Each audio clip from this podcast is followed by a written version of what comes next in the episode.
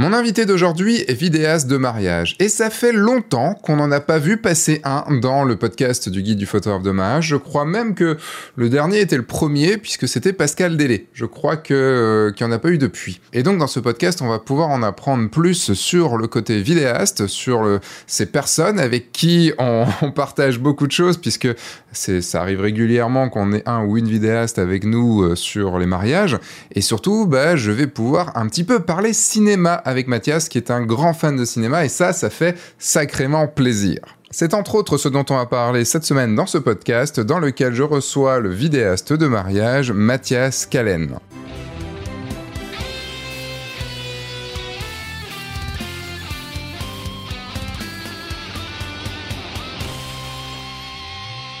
Cette semaine, j'ai le grand plaisir d'accueillir Mathias Kallen. Et ben, de gérant de supermarché à vidéaste de mariage, il n'y a qu'un pas, un pas que Mathias a allègrement franchi.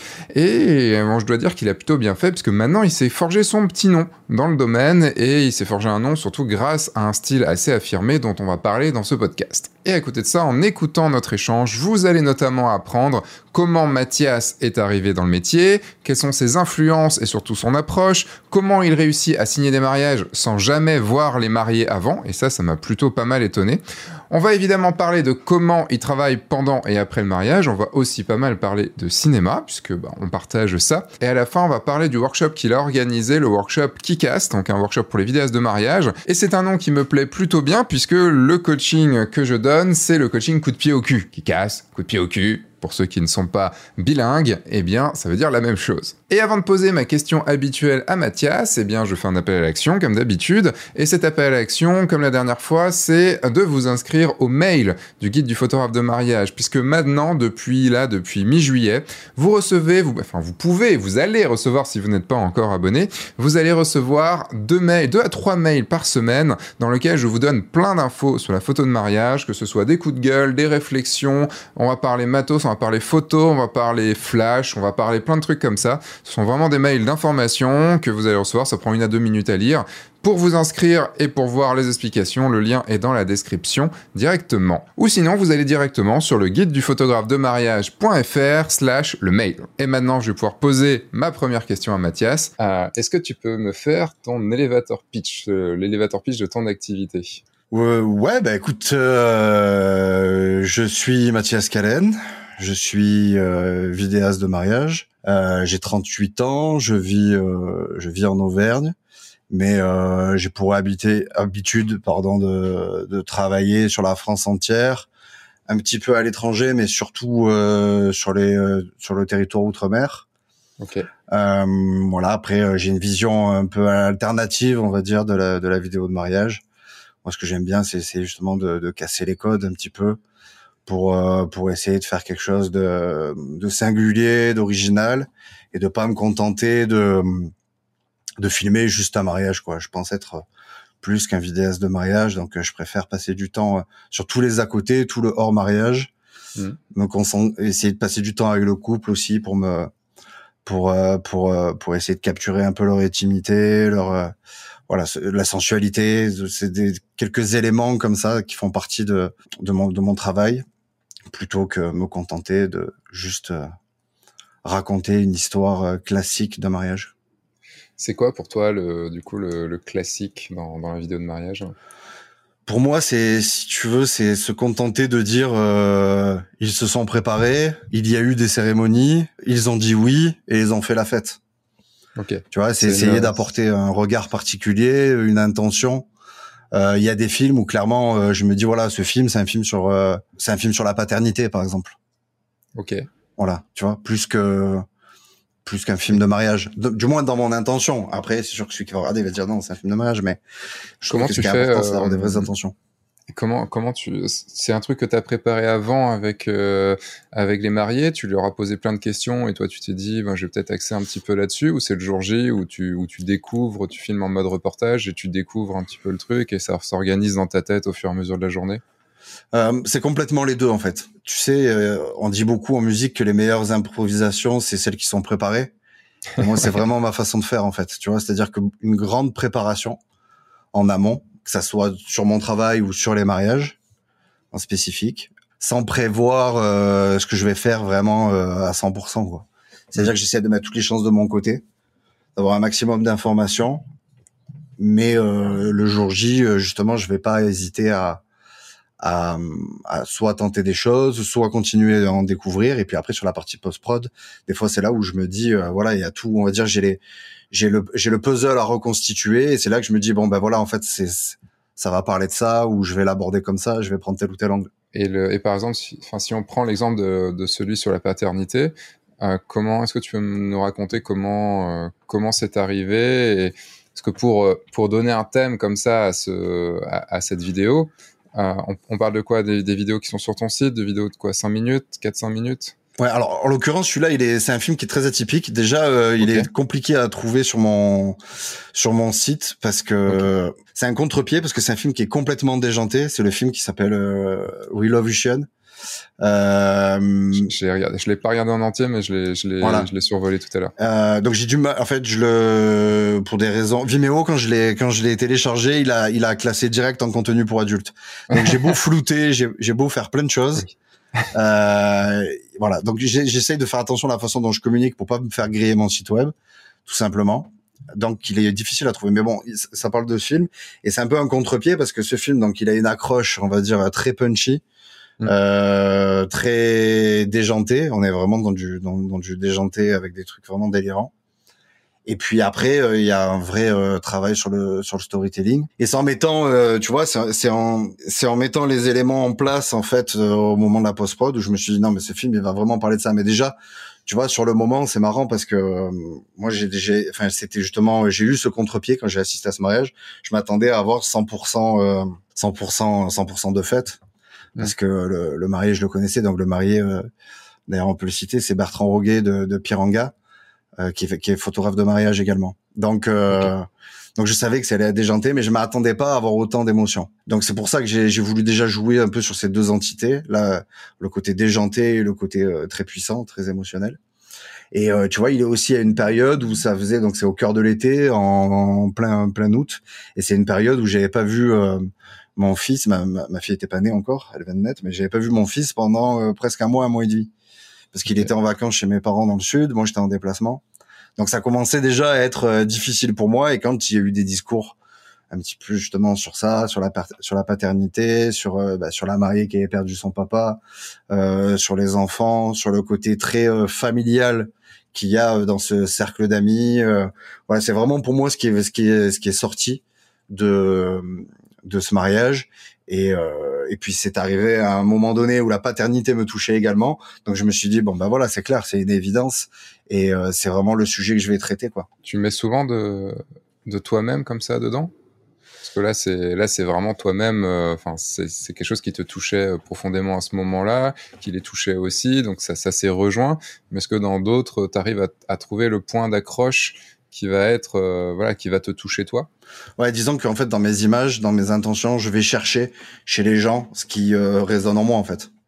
Hmm. donc euh, à partir du moment où tu fais ce travail là en amont forcément tu vas trouver des, des correspondances. Et comment ça s'est passé en, en amont sur ce mariage là donc de de Relovution enfin le mariage de Bertrand du coup? Comment enfin est-ce que tu comment dire t'as poser des t'as as un process que tu fais avec tous les couples un peu de la même façon et qui après s'oriente ou alors c'est vraiment au feeling euh, non c'est assez carré tu vois euh, tous mes tous mes mariés en fait ils ont un espace sur mon sur mon site web un espace perso okay. sur lequel euh, sur lequel ils ont accès à deux questionnaires alors il y a un questionnaire logistique classique et un que j'appelle un questionnaire de, de personnalisation et c'est là-dedans que je vais piocher quelques idées, euh, quelques quelques angles, quelques orientations pour euh, pour faire mes films.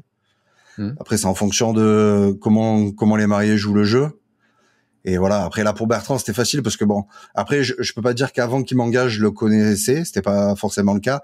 Mais par contre, forcément, euh, à partir du moment où il m'a engagé, après, euh, non seulement bah, c'était un, un de mes futurs mariés, mais c'était également un collègue. Donc, tu vois, après les relations, la relation, elle se noue hyper facilement, quoi. Hmm. Donc, donc donc c'était c'était plutôt simple après pour euh, pour eux quoi. Autant tu vois des fois c'est ça peut être plus complexe tu sais, des fois avec des mariés t'arrives pas trop à aller à échanger avec eux en amont et tu vois t'as as vraiment un, aspect euh, découverte le jour J c'était mm. pas spécialement avec le cas avec eux J'étais déjà intégré dans, sur le réseau d'amis, le groupe Facebook privé avec les copains où on commençait déjà à dire des bêtises. Donc, tu vois, c'est hmm. aller facilement avec eux. Ça, c'est vrai que c'est une bonne chose. ça m'arrive rarement, mais quand, là, par exemple, sur mon dernier mariage, ils m'ont mis sur le WhatsApp après, tu vois, après le mariage. Et euh, avant le mariage, j'aime pas trop, mais après le mariage, je trouve ça drôle de, de voir tout le monde, euh, enfin, tout le monde envoyer des photos, tout le monde s'exciter un peu sur le truc, euh, enfin, de, et comme tu arrives à mettre un, un visage, une, une, attitude sur quasiment chaque, chaque personne qui parle, tu, tu, tu, re, tu reprends le, tu revois un petit peu tout le mariage et tu, tu peux te redire un petit peu comment, enfin revoir un petit peu les gens qui, qui, te manquent en fait parce que quand tu passes une journée avec eux c'est con mais tu, ils te manquent un peu après quand même, quoi. là tu, tu me parlais d'un questionnaire. Euh, ce questionnaire tu le donc eux le remplissent de leur côté. Est-ce que tu les t'en parles de ce questionnaire avec eux euh, avant pendant un rendez-vous pendant un moment où tu les rencontres? Pas spécialement. Pas spécialement euh, en fait j'aime pas passer beaucoup de temps avant parce que ce questionnaire justement il me permet de de de pas euh, passer trop de temps parce que sinon euh, enfin voilà le temps tu vois on le sait tous hein, c'est notre c'est c'est une énergie rare hein, donc euh, donc j'ai si je pars du principe que si je joue le jeu à fond euh, il sera suffisamment euh, fourni pour pour savoir tout ce dont j'ai besoin. Mais maintenant je fais quand même si tu veux la semaine avant ou dix jours avant le mariage un petit point soit soit en visio soit par téléphone pour plus les, plutôt les mettre en confiance qu'autre chose et après le jour J, oui, je peux rebondir avec eux parce que tu vois, par contre, j'essaye de passer le plus de temps possible avec eux sur la prestation. Donc le temps que je vais pas passer en amont, je vais le passer sur la prestation. Donc euh, si j'arrive la veille du mariage, j'essaye de les voir, j'essaye de faire une séance couple avec eux. S'il y a un welcome dinner, même si euh, c'est pas prévu, euh, euh mais qui m'invite, tu vois, je vais essayer de, je vais essayer de rester. Et là, du coup, je vais, je vais, tu vois, je, je vais l'avoir sur mon téléphone, le questionnaire, je vais le relire la veille, je vais le relire le jour J. Et là, je vais essayer de trouver des trucs. Je vais essayer de trouver des choses c'est vrai que dans le, dans le vendredi soir, enfin, le jour d'avant, on arrive à, quand euh, il y a un peu de proches et tout, on arrive à, à déjà ce, ce, ce, déjà rencontrer, rencontrer les gens, mais à, de, faire ami-ami, à voir les parents, à, à, comprendre un petit peu mm. aussi les relations, les, euh, le type de relation qui se noue entre, enfin, qui s'est noué entre chaque, euh, entre chaque personne, et donc on, on prend ça pour, euh, pour le lendemain. Donc si je comprends bien, tu les vois une fois en rendez-vous avant, j'imagine pour le, pour le, le contrat, enfin, pour voir s'ils veulent bosser avec toi, et après tu les revois au pire, enfin au mieux une semaine avant pendant pour une visio. Ouais, c'est ça. Et encore, tu vois, ça m'arrive très souvent de, de, même euh, jamais les voir et de, de, de signer que par mail. D'accord. Ouais. C'est vraiment. Euh, et comment ça se passe la signature par mail? Enfin, c'est, ça me paraît, euh, ça me paraît assez, comment dire, je vais pas dire aberrant. Si dans ma façon de faire, c'est aberrant, mais pas aberrant dans le mauvais sens du terme. Ça me paraît assez, assez fou, quoi. Ouais. Dans ma façon de communiquer, euh, je me présente un peu comme quelqu'un d'audacieux, tu vois. Donc, tu vois, dans l'audace, il y a un peu une prise de risque, il y a, tu vois, ce genre de choses. Et mes clients, en fait, ils sont comme ça. C'est-à-dire que ils, tu vois, ils marchent au feeling et ils n'ont pas besoin d'être euh, d'être réconfortés, d'avoir des garanties ou, enfin, ils n'ont pas besoin. Ils l'ont, mais je veux dire, c'est pas quelque chose de, de, vraiment marqué chez eux. Je vois en fait, dès que ça commence en fait euh, à, à mettre du temps, c'est rare que je signe les maris. Mm. Quoi. Souvent, ça va ça va très vite. Dans la semaine, c'est tu vois, dans la semaine, c'est bouclé quoi. Et, et sur t'es sur des prix euh, en gros à combien à peu près, juste pour pour voir combien ils dépensent sans sans se dire tiens on a besoin d'un rendez-vous? Mon panier moyen il est entre 3005 et 4000 à peu près. Ok. Voilà. Ce qui est déjà joli. Euh, ce qui est un joli panier et, euh, et donc du coup il te, il te signe à, à ce prix-là sans juste en ayant discuté quelques fois par mail, enfin deux trois fois, quatre fois par mail avec toi quoi. Ouais. Euh, J'aimerais bien creuser un petit peu là-dessus parce que ça m'étonne beaucoup. Euh, et euh, c'est quoi C'est ton site du coup qui, euh, qui fait? Ils viennent de tes réseaux sociaux plutôt? Ils te connaissent d'un endroit qui fait qu'ils auraient confiance vraiment en toi? Euh, je dois avoir 50% mon site et 50% les, les réseaux sociaux. Enfin, 50% non, parce qu'après, il y a toujours, on va dire, 20%, tu sais, de bouche à oreille, de, de recommandations, de choses comme ça. Mais sinon, après, le, sur le reste, c'est ouais, c'est à peu près 50-50, peut-être un petit peu plus sur mon site. Je pense que non, c'est c'est c'est. Je pense qu'on on, on est vraiment sur euh, une caractéristique client là, vraiment. Voilà, je pense qu'on est vraiment sur un profil type de client, des clients que je cible et des clients qui sont séduits par à la fois mon style et mon branding.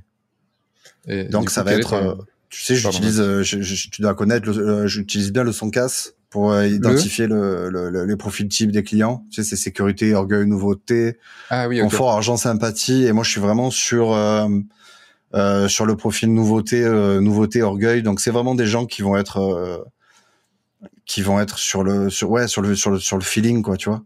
Hmm. Et après, je te dis pas que de temps en temps, ils me demandent pas un coup de fil, ou mais c'est juste, tu vois, ils se dire voilà, on entend la voix, il y a bien quelqu'un derrière. tu vois, voilà, c'est plus ce, ce c'est juste pour verrouiller un peu, mais mais les jeux sont faits, les jeux sont faits par mail. Et ça arrive plein de fois. J'arrive le jour du mariage, j'ai même pas eu un coup de fil, mais on a, on a échangé par mail. Ouais. Ok. Et ça, ça c'est quelque chose qui a été fait euh, depuis, euh, depuis que tu t'es lancé ou c'est, ou c'est arrivé, tu as senti que c'est arrivé au fur et à mesure quand tu as changé un peu ta façon de, Alors, j'ai, faire Moi, mon activité, depuis que je fais ça, elle est vraiment en deux parties. J'ai eu vraiment deux périodes. J'ai eu une première période de 2014 à 2017 où euh, j'étais vraiment l'exemple de tout ce qu'il faut pas faire. Mais euh, la chance que j'ai eue, si tu veux, c'est d'arriver euh, en 2014 euh, à une époque où la vidéo de mariage n'était pas du tout démocratisée. Donc dans ma région, j'étais quasiment le seul. voilà, je faisais quand même du travail qui était, qui était correct, on va dire. Mais voilà, en 2014, bah, il y avait Pascal, mais qui était déjà sur son marché du luxe, et puis quelques vidéastes, mais c'était pas encore hyper répandu. Et par contre, voilà, à partir de 2017, 2017, j'ai fait euh, The Roots, la première édition de, du workshop de The Roots d'Ambre que tu as eu, que tu as reçu il y a pas longtemps, je crois. Oui, et dans le podcast sort, est sorti là juste euh, quand on enregistre, il est sorti il y a deux jours. Oui, c'est ça, c'est ce que j'ai, c'est ce que j'ai cru voir. D'ailleurs, tu vois, j'en profite pour la pour la remercier parce que tu vois, Ambre, c'est vraiment la personne euh, dont je suis le plus euh, le plus reconnaissant euh, parce qu'elle a mis The Route sur ma route à en plus à une demi-heure de chez moi et euh, j'y suis allé pas en reculant mais presque comme j'ai tout le temps j'ai vu la lumière et je suis rentré tu vois euh, parce qu'en fait avant de, avant de faire de The Route j'ai tu vois mon business marchait. J'étais en phase de lancement encore. Ça marchait à peu près bien.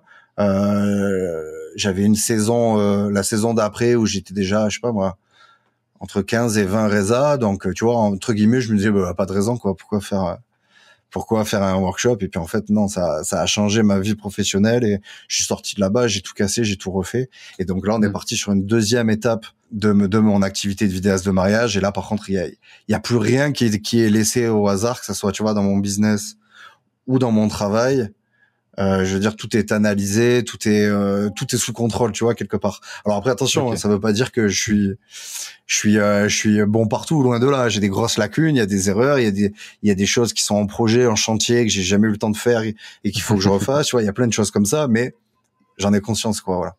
Alors qu'avant, c'était un peu, tu vois, la fleur au fusil et puis. Qu'est-ce que, qu'est-ce que par exemple, c'est quoi la première chose que tu as changé? Euh, Qu'est-ce qui a, euh, ouais, qu'est-ce qui a été le premier travail sur lequel tu t'es penché? C'est euh, mon branding, en cohérence après avec mon style en tant que vidéaste, tu vois. Hmm. Mais c'est surtout ça. Avant, je m'appelais film de mariage production. Tu vois un peu le. Ah oui, d'accord. Tu vois un peu le délire, tu vois. Oui. Donc tu vois, j'étais sur quelque chose, un positionnement très générique. Alors après, c'était bien parce que pour le référencement, tu vois, c'était c'était pas mal. Mais euh, mais voilà, mon logo euh, c'était un marié et et, euh, et une mariée euh, en Oscar, tu sais, avec les, les figurines d'Oscar? donc donc voilà, la, première étape, elle a été là. Tu vois, j'ai tout cassé, j'ai tout refait sur sur sur mon branding et et puis après tout le reste est tout le reste est arrivé et, et voilà. Après. Euh, tu vois, c'est ce qui est ce qui a été dingue, c'est que moi à la base j'ai des études de, de commerce, de marketing, c'est des choses que c'est des choses que j'ai faites, mais comme quand j'ai lancé, tu vois, cette activité, j'étais en double activité, je l'ai fait un peu, euh, un peu à l'arrache, et malgré ça, ça a marché. Donc, euh, tu sais, même si tu fais les choses mal, mal et que ça marche, t'as pas trop de réflexion, t'as pas trop de, tu vois, tu, tu, bah oui, ça marche. Donc, euh... ouais. Enfin, moi, je le vois avec mes élèves. C'est euh, c'est rare ceux qui pour qui ça marche un peu ou ça marche, moi, tu vois, globalement, et qui se disent tiens, allez, je vais me former quand même pour passer l'étape au-dessus. Euh, c'est plutôt soit des gens qui n'y connaissent rien dès le début, euh, donc qui se lancent et qui ont besoin d'aide, soit des gens qui, euh, qui n'y arrivent pas depuis quelque temps et quand ils sont vraiment au bord de, au bord de la falaise, c'est là qu'ils disent bon, ce serait quand même peut-être pas mal que je me forme, que je me forme vraiment, alors qu'il y avait plein de temps avant pour pour se lancer dans dans cette formation, pour être pour, pour essayer de bah, de, de, changer avant d'arriver sur la falaise, de changer de direction. Quoi. Ouais, c'est ça. Et puis en plus, tu sais, euh, quand j'ai commencé, euh, donc comme tous, hein, ça, je pense qu'on est tous passés par là. Euh, donc euh, syndrome de l'imposteur, tu vois, besoin de légitimité et tout. Et comme c'était pas du tout mon, mon univers, je me suis vraiment concentré sur la formation, euh, tu vois, technique. Et euh, toujours pendant pendant longtemps, j'ai eu, si tu veux, ce, ce, ce syndrome de l'imposteur parce que justement, je suis pas du tout quelqu'un de, de technique en fait, tu vois. Vraiment, je, suis quelqu'un de, de plutôt euh, réticent à, à, tout ce qui est technique, tout ce qui est un petit peu trop, euh, enfin complexe. C'est complexe pour certains et pas pour d'autres. et en fait, un jour, j'ai compris que c'était ça? Pardon? Tu veux dire que t'as pas beaucoup de matos chez toi et que tu utilises euh, le matos que t'as et puis c'est bon, c'est fait? Ouais, c'est ça. J'essaie, tu vois, de d'éviter de, de, Alors si, moi, il y a des choses, tu vois, tu vois, par exemple, matos, je vais être plus branché sur les optiques, trouver la bonne optique, qu'être à fond sur les boîtiers et qui sont truffés d'options qui servent pas forcément ou la course à la résolution, la course à l'autofocus, la course à enfin tu vois, c'est la course à tout, mais c'est rarement la tu vois chez les vidéastes la course à la créativité, la course à à l'inspiration, euh, la course au branding, la course au business et voilà. Et donc après tu vois au bout d'un moment, j'ai compris quelque chose en fait, j'ai compris que là où il fallait que je progresse, c'est là où j'étais déjà fort en fait. Et que euh, plutôt que tu vois travailler mes points faibles, tu vois, je voulais être vraiment force de proposition sur mes points forts. Et c'est toujours c'est toujours maintenant, euh, tu vois, ce que j'ai, euh, ce que j'ai en tête, quoi. C'est-à-dire qu'il y a des choses, tu vois, dans mon dans mon métier. Euh, alors certains vidéastes ils vont peut-être foutre de ma gueule en entendant ça, mais tu vois, le, le tout ce qui est 422, 10 bits, tu vois, toutes les choses comme ça. Je sais vaguement ce que c'est parce qu'il faut pas non plus, tu vois, il faut savoir quand même ce qu'on utilise. Mais mais pour l'expliquer, tu vois, par exemple, ça va être très complexe. Par contre, tu vois, passer du temps, un temps fou à à décortiquer des plans d'une série ou un plan à me dire comment il a fait, pourquoi il a fait ça.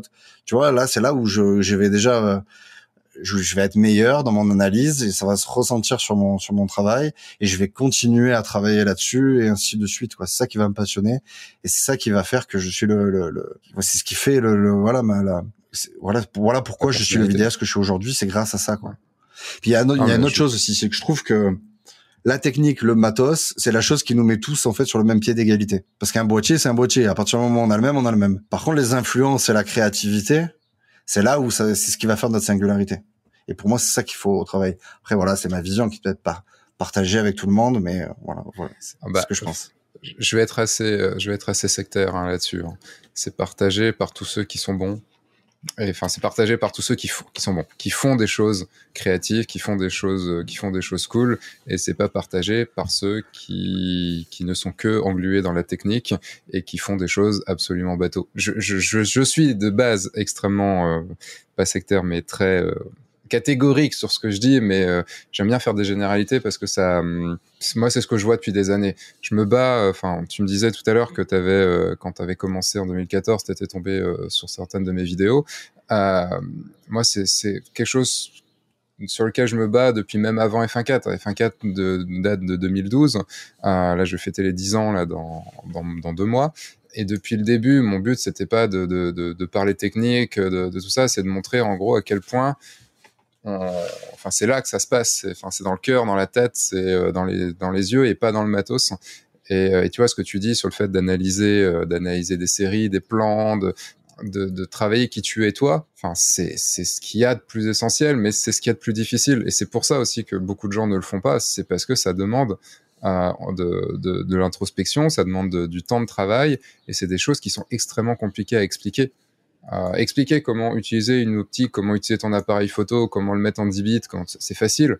Mais dire comment tu dois euh, cadrer tel truc, qu'est-ce que tu dois capter, ressentir l'émotion du moment, c'est extrêmement difficile parce que c'est tellement là dans la tête que euh, que tu peux pas dire t'appuies sur tel bouton et c'est bon. Et ça c'est quelque chose qui est, qui est, très très très important pour moi. Et, et, je, et je me tue hein, je me tue à dire aux gens c'est là qu'il faut que vous travaillez. Parce que comme tu dis c'est on est tous sur un même pied d'égalité avec notre matos. Qu'il n'y a rien d'autre qui fait les mêmes photos euh, que le même appareil photo avec les mêmes optiques sauf que tu le mets dans la main d'un autre d'un autre photographe d'un autre vidéaste il te, il te il te cadrera pas la même chose quoi mmh. Donc, euh... ouais mais c'est ça en plus tu vois maintenant on a l'habitude tu vois il y a quelques années c'était compliqué surtout en vidéo tu vois sur le matos c'est qu'il y avait pas beaucoup de choses euh, tu vois les, les boîtiers étaient pas stabilisés il fallait trouver des solutions euh, tu vois c'était Maintenant, je veux dire, euh, tu vois, les, les, les, les gens qui débutent, quand ils me demandent du, du matos, je leur dis, mais vous prenez un GH5, prenez un 35 mm euh, ciné, un Voigtlander ou quelque chose, un truc un peu sympa ou, ou des vieilles optiques vintage et vous faites le tour du monde. Moi, je ferai 80, 90% de ce que je fais maintenant, je le ferai avec un GH5 et un 35 mm, quoi. Donc, euh, mm. à partir de là, je veux dire, le, bah voilà, le matos, c'est plus un problème, quoi. Après, attention, hein, se faire plaisir avec du matériel, c'est chouette aussi. Hein, je, je, tu vois, je renie pas. Mais voilà, c'est justement, c'est se faire plaisir, plus que mm. progresser ou être meilleur ou. C'est ça, faut faire la différence entre euh, acheter quelque chose qui, qui, nous fait plaisir un petit peu parce qu'on a ce côté consumériste et on a ce côté euh, geek du matos et, tout ça, en disant ah tiens c'est cool, j'ai mon petit nouveau truc et tout, et au final euh, ce que tu veux en faire. Et ce qui, est, ce qui compte, c'est ce que tu vas en faire et pas, et pas le fait de l'avoir sur ton, sur ton mm. étagère. Quoi. Et après, tu vois, il y a aussi un autre truc euh, qui est pour moi est pervers, c'est penser que euh, le, le, matériel et la technique va remplacer ce que tu dois faire toi en tant que professionnel et compétent. Tu vois, je te prends sur l'autofocus. La grande différence, une des grandes différences entre la photo et la vidéo, c'est que nous, la, la mise au point, c'est vrai, en, ben, c'est quand même vrai en photo, mais encore plus en vidéo. Et nous, la, la gestion de la mise au point, c'est euh, un élément euh, important du langage cinématographique. Je fais la mise au point sur le même plan sur une personne et puis sur un fond ou euh, ou deux personnes qui se regardent ou qui parlent. Tous ces, tous ces, tu vois, cet échange là, c'est toi qui le fais. Donc c'est mm. bien beau d'avoir un autofocus qui est, qui est génial, mais ça, l'autofocus, il ne le fera jamais. Il ne saura jamais qu'à tel moment ton cerveau, il veut faire le point là-dessus et revenir. Et surtout en reportage où, où tu fais tout en même temps et là, tu vois, la scène se passe. Et en plus, j'ai un exemple, donc tu vois, très précis, encore une fois, sur le, sur, sur le film dont on parle depuis le, depuis le début. Euh, quand il parle de, à un moment donné, il parle de, de, des enfants où il dit et puis est apparu euh, le dernier, je sais plus exactement, il parle du dernier enfant. Ben, à ce moment-là, j'ai un plan où je filme la robe de mariée qui est en train de se nouer et en arrière-plan, j'ai le, le, le j'ai, j'ai le fils. Donc tu vois, avec la mise au point fait que focus sur le premier plan, au moment où on dit euh, est apparu euh, notre euh, notre petit pirate ou je sais plus ce qu'il dit, il y a le point derrière sur le voilà. Et ça, ton mmh. focus, comment il fait ça Tu vois, c'est, c'est, c'est compliqué, ça va pomper, ça va faire ce que tu veux, voilà. Donc, il faudra qu'il soit lié au cerveau pour directement pour bah savoir. après, une fois, je sais pas je suis pas 100% contre l'autofocus, tu vois, sur un sur sur un stabilisateur, un autofocus euh, en plein mouvement, euh, ça peut être génial. Euh, sur du sur du vlog, sur du vlog, ça peut être bien quand tu te filmes. Hmm. Tu vois, je, je, je, suis pas contre l'autofocus, mais il faut pas que ça vienne remplacer ta sensibilité, quoi. C'est ça. Et puis n'importe quel outil et, et n'importe quelle avancée et va être utile à un moment. Il faut juste savoir l'utiliser. Mm. Et euh, tu parles d'autofocus. Euh, c'est vrai que bah, là, maintenant, tu vois, dans... ils nous mettent quoi? Ils nous mettent le, focus sur l'œil, la détection de visage. Tu peux rentrer même la tête, des, le visage des mariés et il va de base aller faire le focus sur eux. Mais si tu si t'as pas envie de faire le focus sur eux, tu as envie de faire le focus sur quelqu'un d'autre, tu te fais chier en fait à ce niveau-là. Mm. C'est pour ça que moi, je préfère. En fait, je suis tout le temps en focus euh, milieu sur le point central, parce que même avec un focus euh, qui soit entre guillemets intelligent, mais il, il sait pas, il est pas à ma place, il sait pas ce que je veux prendre en photo. Lui, il se dit, bah il y a les mariés, bah, ok, bah les mariés, je vais les prendre, je vais, je vais faire le focus dessus. Mais non, mais si c'était le gamin que je voulais prendre en photo. Exactement. Enfin... Et c'est valable avec tout. Hein. Tu prends une exposition auto, tu regardes la qualité de nos boîtiers maintenant. Mais franchement, l'exposition auto, elle est, elle est géniale. Mais sauf qu'il sera jamais mm. comment toi tu veux exposer. Tu veux faire un, un clair obscur ou si tu veux euh, faire l'inverse. En fait, tu vois, ça, il va jamais vraiment savoir dans le détail ce que tu veux faire. La balance des blancs, c'est pareil. Tu vois, on a des boîtiers en vidéo. Oh, putain, la balance des blancs, euh, tu regardes, c'est, c'est, c'est, tu vois, c'est nickel. Mais il suffit que tu as envie de donner, tu vois, un, côté un peu plus chaud à ton image ou, ben non, jamais ça nous viendrait à l'idée, tu vois, de, de mettre ça en, automatique. Donc pour moi, sauf sous certaines conditions, l'autofocus en vidéo, c'est la même chose. Voilà. Donc dédicace à tous les à tous les vidéastes avec qui je me suis euh, pris la tête sur cette discussion. Je remets encore une couche si vous écoutez le podcast. bah, tu vois, là, je suis très d'accord avec toi. Il y a, en, novembre dernier, j'ai participé, j'ai co-réalisé un, on va dire un, moyen métrage, euh, puisque c'est 10 clips de, musique, mais qui, euh, qui forment un moyen métrage. Et, on avait une équipe, bah, du coup, allez, on va dire pro, parce qu'ils sont très pro, mais on était une petite équipe. Et, euh, et, et on avait du coup un gars qui était spécialement là pour le focus. Et, euh, et c'était passionnant de le regarder travailler, parce que euh, dans ses mains, il a, tu sais, la, la, la, je sais plus comment ça s'appelle, mais la manette pour faire le focus. Ouais, le, le, le focus avec donc c'est directement une manette, c'est comme une roue qui est qui est euh, branchée à un petit un petit appareil qui fait le focus directement, qui gère la bague de focus sur le sur la caméra. Et avec ça, ben on avait un plan, par exemple, qui était sur une, sur deux mains, comme ça, et euh, avec qui lâchait un moment un ballon. Et en fait, tout le truc, je regardais. Moi, moi, j'étais à la gestion de, du, du j'étais au stick, au joystick pour, euh, pour, euh, on était trois, du coup, moi au joystick, euh, un qui était à la grue et l'autre qui, qui était au focus. Et ça, ben, et non, et encore un autre qui était au, comment dire, au travelling. Mm. enfin, à, à, bouger la, à bouger la caméra. Et euh, t'es là, tu fais, et tu le vois sur l'écran, toi tu bouges ton truc et tout, et tu le vois sur l'écran changer le focus, mais des fois tu sais rattraper quelque chose, puis revenir, puis tu fais, et putain, mais oui, c'est ça qu'il faut faire. Là, c'était, mais aucune machine ne sait faire ça. Ouais. C'est ce que, c'est exactement ce que tu dis. Et quand tu le vois en vrai comme ça, dans une scène qui a été préparée, setupée, tout ça et tout, euh, t'es là, tu fais, wow, c'est, oui, qu'est-ce que je suis en train de vivre en ce moment, quoi. C'est, c'est juste, euh, c'est juste mm. fou. Euh, et c'est là où n'importe quel ordinateur ne pourra pas savoir ce que tu as dans la tête. Quoi. Exactement. Il pourra faire des choses intelligentes, mais ça sera ces choses intelligentes, ça sera pas les tiennes. Bah, c'est les choses qu'il aura apprises. Tu vois, j'ai été dans un dans un dans, dans un, un, petit workshop euh, où j'animais un, un, bout d'un petit workshop pour Huawei et on parlait de, de, des appareils photo des téléphones et de l'intelligence artificielle. Et il y avait un gars qui était venu faire une conf sur l'intelligence artificielle. Et c'était passionnant parce que le gars il disait Ouais, mais l'intelligence artificielle, bah, ok, très cool, il va pouvoir trier, trier des photos, il va pouvoir te dire si ta photo est bonne ou pas. Ok, très bien. Mais comment tu la nourris? Tu la nourris avec quoi? Tu la nourris avec des photos Instagram, tu la nourris avec des photos de Flickr, tu les as nourris avec tes photos à toi? Et, euh, et pour rigoler, il mettait euh, la différence entre ce que, l'intelligence artificielle avait mis en sorti une photo de merde et sorti une bonne photo. Bah, la photo de merde, c'était une photo de, de toilette qui était, qui était propre, hein, qui était très propre, bien cadré, tout ça et tout. Elle était propre, mais elle était juste servait à rien. Et en mauvaise photo, c'était un portrait d'une africaine dans les années 20. Alors photo toute bruitée, euh, enfin avec des déchirures et tout ça, mais le portrait était magnifique. Et là tu fais ouais, ça dépend à quoi t'es nourri quoi. Mais en même temps, je me dis plus tard peut-être, quand on aura, il y aura une vraie intelligence artificielle qui sera reliée à notre cerveau, peut-être que là on pourra. ouais, mais après, de toute façon, elle est tellement, enfin quand on voit les progrès, enfin c'est tellement illimité qu'au bout d'un moment c'est des choses qu'on a du mal à concevoir en fait. Donc on a du mal à se, se projeter parce que, enfin moi je sais que je suis vite dépassé dès que tu commences à, enfin tu vois, à réfléchir à tous ces sujets-là, euh, c'est à la fois fascinant et effrayant et mm. c'est c'est difficile à concevoir, tu vois, le, certaines choses, tu vois, c'est c'est vrai que tu te dis, euh, imagine. Euh, sur un mariage que pourrait faire l'intelligence artificielle, tu te dis voilà, je sais pas, 10 personnes avec leur smartphone qui filment, euh, tu vois, en, en mm. plan séquence, en long plan séquence, et après un outil derrière qui arrive à te faire à te faire quelque chose. Il y a rien, il y a rien d'impossible. Hein il y a rien d'impossible. Bah, quand tu vois, là, il y a un logiciel, alors je sais plus son nom, mais il y a un logiciel qui est sorti euh, il y a pas longtemps qui te trie tes photos à ta place. Ouais. Et, euh, et, tu, et quand tu vois le truc, tu fais bon, la bande démo, elle est jolie, hein, bien sûr, hein, il te sort les bonnes photos, tout ça et tout, mais mais c'est, enfin pour moi dans ma tête c'est inconcevable. Alors ok sur genre les photos de groupe, les photos de groupe ok, il va te sortir celle où tout le monde y sourit, où tout le monde est beau et puis voilà. Mais sur sur les photos où toi tu dis non cette photo là elle est peut-être pas top mais elle est super importante pour mon reportage, mm. bah il saura pas, il, il va te virer des, si tu fais pas un minimum attention, s'il va te virer des photos qui qui sont essentielles pour toi dans, dans ton reportage, des plans dans, dans ton cas.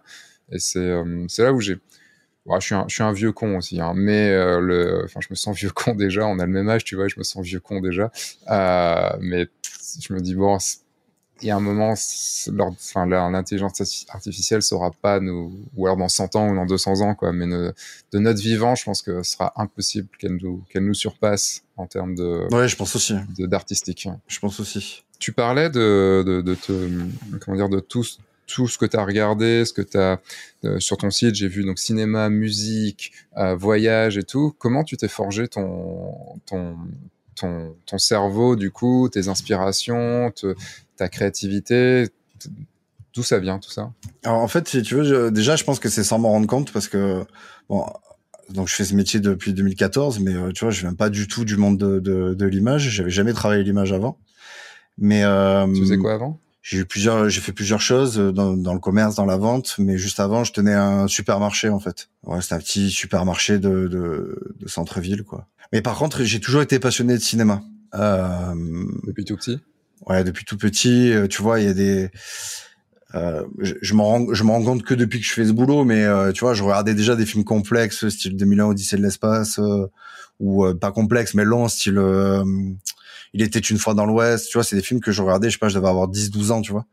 Et, et je les regardais déjà en me disant ah ouais, ok, donc là Sergio Leone sur ce plan grue en travelling, l'arrivée, tu vois, l'arrivée du train et il y a en même temps l'inquiétude de Claudia Cardinal et puis en même temps il y a la il y a le il y a ce plan où il y a le l'Ouest qui apparaît ça, ça met en valeur la conquête de l'Ouest enfin tu vois j'étais déjà en train de dire ah ouais ok le mec il le mec il veut ça. Mais alors comment il a fait ça? Ouais ça doit être des grues. Surtout à l'époque quand t'es gamin tu vois enfin t'étais obligé de deviner parce que t'avais pas les ressources qu'on a maintenant pour voir pour voir les behind the scenes quoi tu vois. Donc euh, donc j'étais déjà tu vois dans dans cette optique de pour mon propre, euh, je sais pas, plaisir de d'analyser en fait, tu vois le le d'analyser les films quoi. Et donc ça m'a ça m'a servi euh, très rapidement et puis euh, et puis évidemment depuis que je fais ce métier, bah, c'est la passion elle est encore plus encore plus présente quoi. Tu te fais des sessions comme ça de, enfin de, ce que tu disais sur ton site que tu regardes au moins une série ou un ou un film, un film par jour. Est-ce que tu continues à les analyser, à les, ouais, tout le temps, essayer de les comprendre? Tout le temps, tout le temps. C'est vrai que j'ai du mal à, regarder un film sans avoir ce recul. Euh. Alors il y a que, tu vois, les films euh, où justement qui sont des, enfin, que vraiment le cinéma spectacle, qui est juste là pour divertir, tu vois, où justement mm. la réalisation finalement elle est pas folle, que je vais réussir à regarder, euh, on va dire vraiment en relax, quoi, tu vois tout ce qui est les blockbusters mmh. ou les choses comme ça et encore pas tous quoi tu vois faut que ça soit un minimum euh, cohérent tu vois mais sinon tous les autres je vais les regarder avec euh, avec euh, en essayant d'analyser ouais mais je trouve qu'en fait c'est comme ça que tu arrives à mieux percevoir le, ce que ce que veulent dire les, les, les réalisateurs quoi tu vois Là, il faut pas me lancer sur le sujet, hein, parce que si, on, si tu me lances sur le sujet-là, euh, c'est vrai que les spectateurs de maintenant, ils en ont plus rien à foutre. Ils mettent, euh, ils vont voir des films qui, qui en ont rien à foutre de leurs spectateurs et qui veulent juste leur thune. Et dès qu'il y a un film un peu intelligent et qui, qui va te faire réfléchir un peu, ils vont pas le voir. Et là, tu fais merde, le cinéma. Mais euh, après, tu vois, par contre, le... juste, tu vois, pour rebondir sur ce que tu dis, il y a un truc que je trouve qui est intéressant. Alors après, des fois, ça me fait rire, mais je trouve que des fois, euh, il y a des euh, blockbusters et à la fois des très bons films. Mm. Et c'est bien parce que ça, ça, je trouve que ça sensibilise du coup les gens à regarder des trucs bien. Je te prends l'exemple, tu vois, le dernier Batman ou le film Le Joker, par exemple. Je trouve que c'est, tu vois, c'est, c'est des, c'est des bons films. Alors après, les gens, mm. euh, le problème, c'est qu'ils en font des chefs-d'œuvre. Moi, je trouve pas que ce soit des chefs-d'œuvre. Je trouve que ce sont des bons films, tu vois, des, des très bons films. Et euh, mais au moins voilà, ça, ça leur montre que bah ouais non mais il y a pas que les Avengers en fait, tu vois dans la vie, tu vois, tu peux faire du film de super-héros en ayant une belle réale, une belle image et tu vois ce, ce genre de mm. choses. Par contre après les gens ils s'enflamment, tu vois, c'est des c'est des c'est des c'est ceci, c'est cela, bon. Bah, quand t'es quand quand t'as mis tes, euh, tes comment dire ton niveau d'exigence tellement bas, tu vois que tu te dis que un Marvel c'est génial.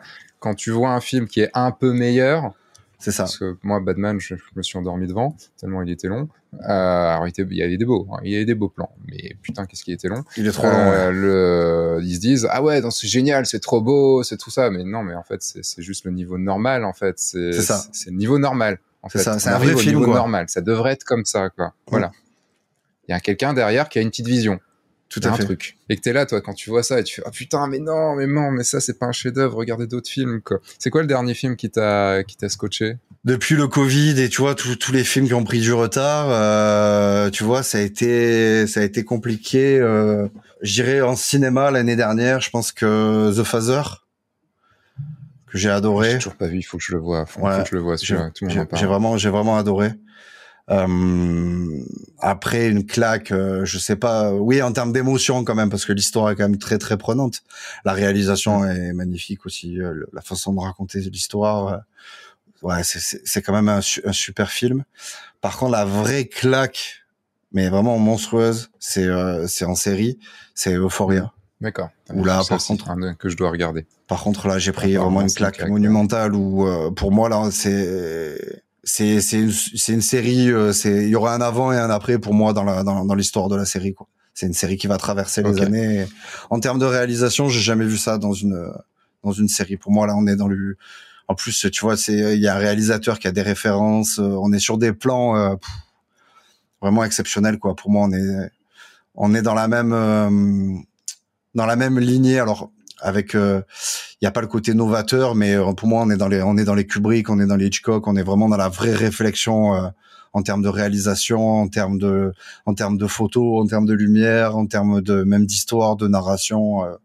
Enfin voilà, j'ai hmm. été époustouflé par cette série. Alors c'est marrant parce que voilà, ça reste une, enfin sur le papier, c'est euh, tu vois une teenager, euh, teenager série quoi. Tu vois, c'est, on va dire c'est le mal-être de d'adolescentes et d'adolescents euh, américains. Ça parle un peu de drogue, voilà. Bon, ça, ça, enfin, tu te dis bon c'est pas ça va pas ça va pas forcément intéresser un mec de 40 ans euh, qui habite en Auvergne mais en fait euh, en fait c'est dingue quoi tu vois c'est vraiment vraiment dingue quoi j'ai hmm. puis euh, tu vois tous les épisodes il y a pas un plan il y a pas une seconde qui est pas ultra soigné quoi tu vois tout est tout est parfait la musique enfin tu vois c'est voilà donc je l'ai vu il y a pas très longtemps et là je vais je vais la re-regarder je vais la re-regarder avec ma femme du coup qui qui ne l'a pas vue.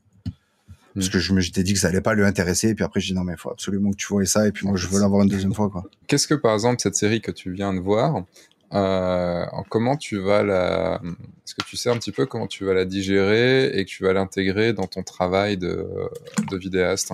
Parce que quoi qu'on le dise enfin forcément ça va influencer. Et quand c'est comme quand tu viens de faire un workshop pendant quelques temps, semaines, mois, tu es influencé par ce que tu as vu et, tu, et, ça se retrouve à fond dans, dans ton travail. Alors déjà, si tu veux, euh, il faut faire le deuil de certaines choses, je pense. Parce que tu vois, il y a des plans, par exemple, ce qui m'a le plus bluffé sont certains plans, certaines mises en scène qui sont impossibles à réaliser euh, dans, dans, dans, ce que je fais. Hmm. Tu vois, c'est juste pas possible techniquement. Euh, mais c'est pas pour autant que ça va pas t'inspirer ou que ça va pas. Et puis il y a tout simplement le plaisir de, de, de, de regarder, euh, tu vois, de regarder quelque chose et voilà, c'est de et de vibrer quoi.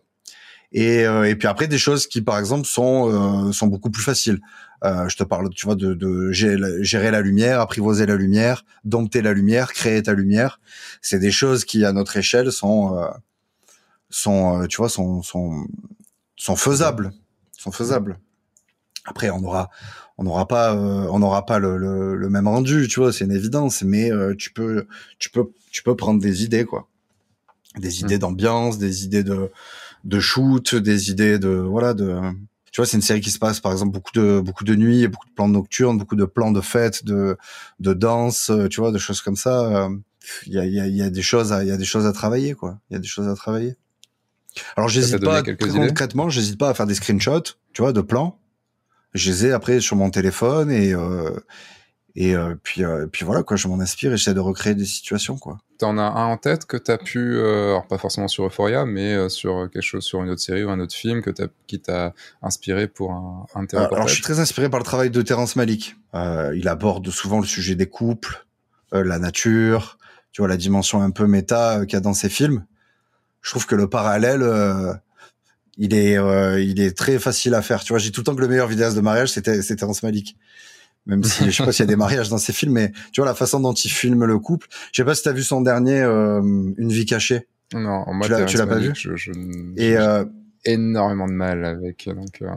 T'aimes pas? Terrence Malick ah, j'y arrive, j'y arrive pas. Ouais, je, bah, je, je, je, je, je, c'est beau, hein, mais je ne, ça me laisse totalement froid, quoi. Moi, je t'avoue qu'il y en a, ils me plaisent pas tous, tu vois. Moi, c'est, j'en ai, j'en ai, j'en ai trois qui me plaisent vraiment.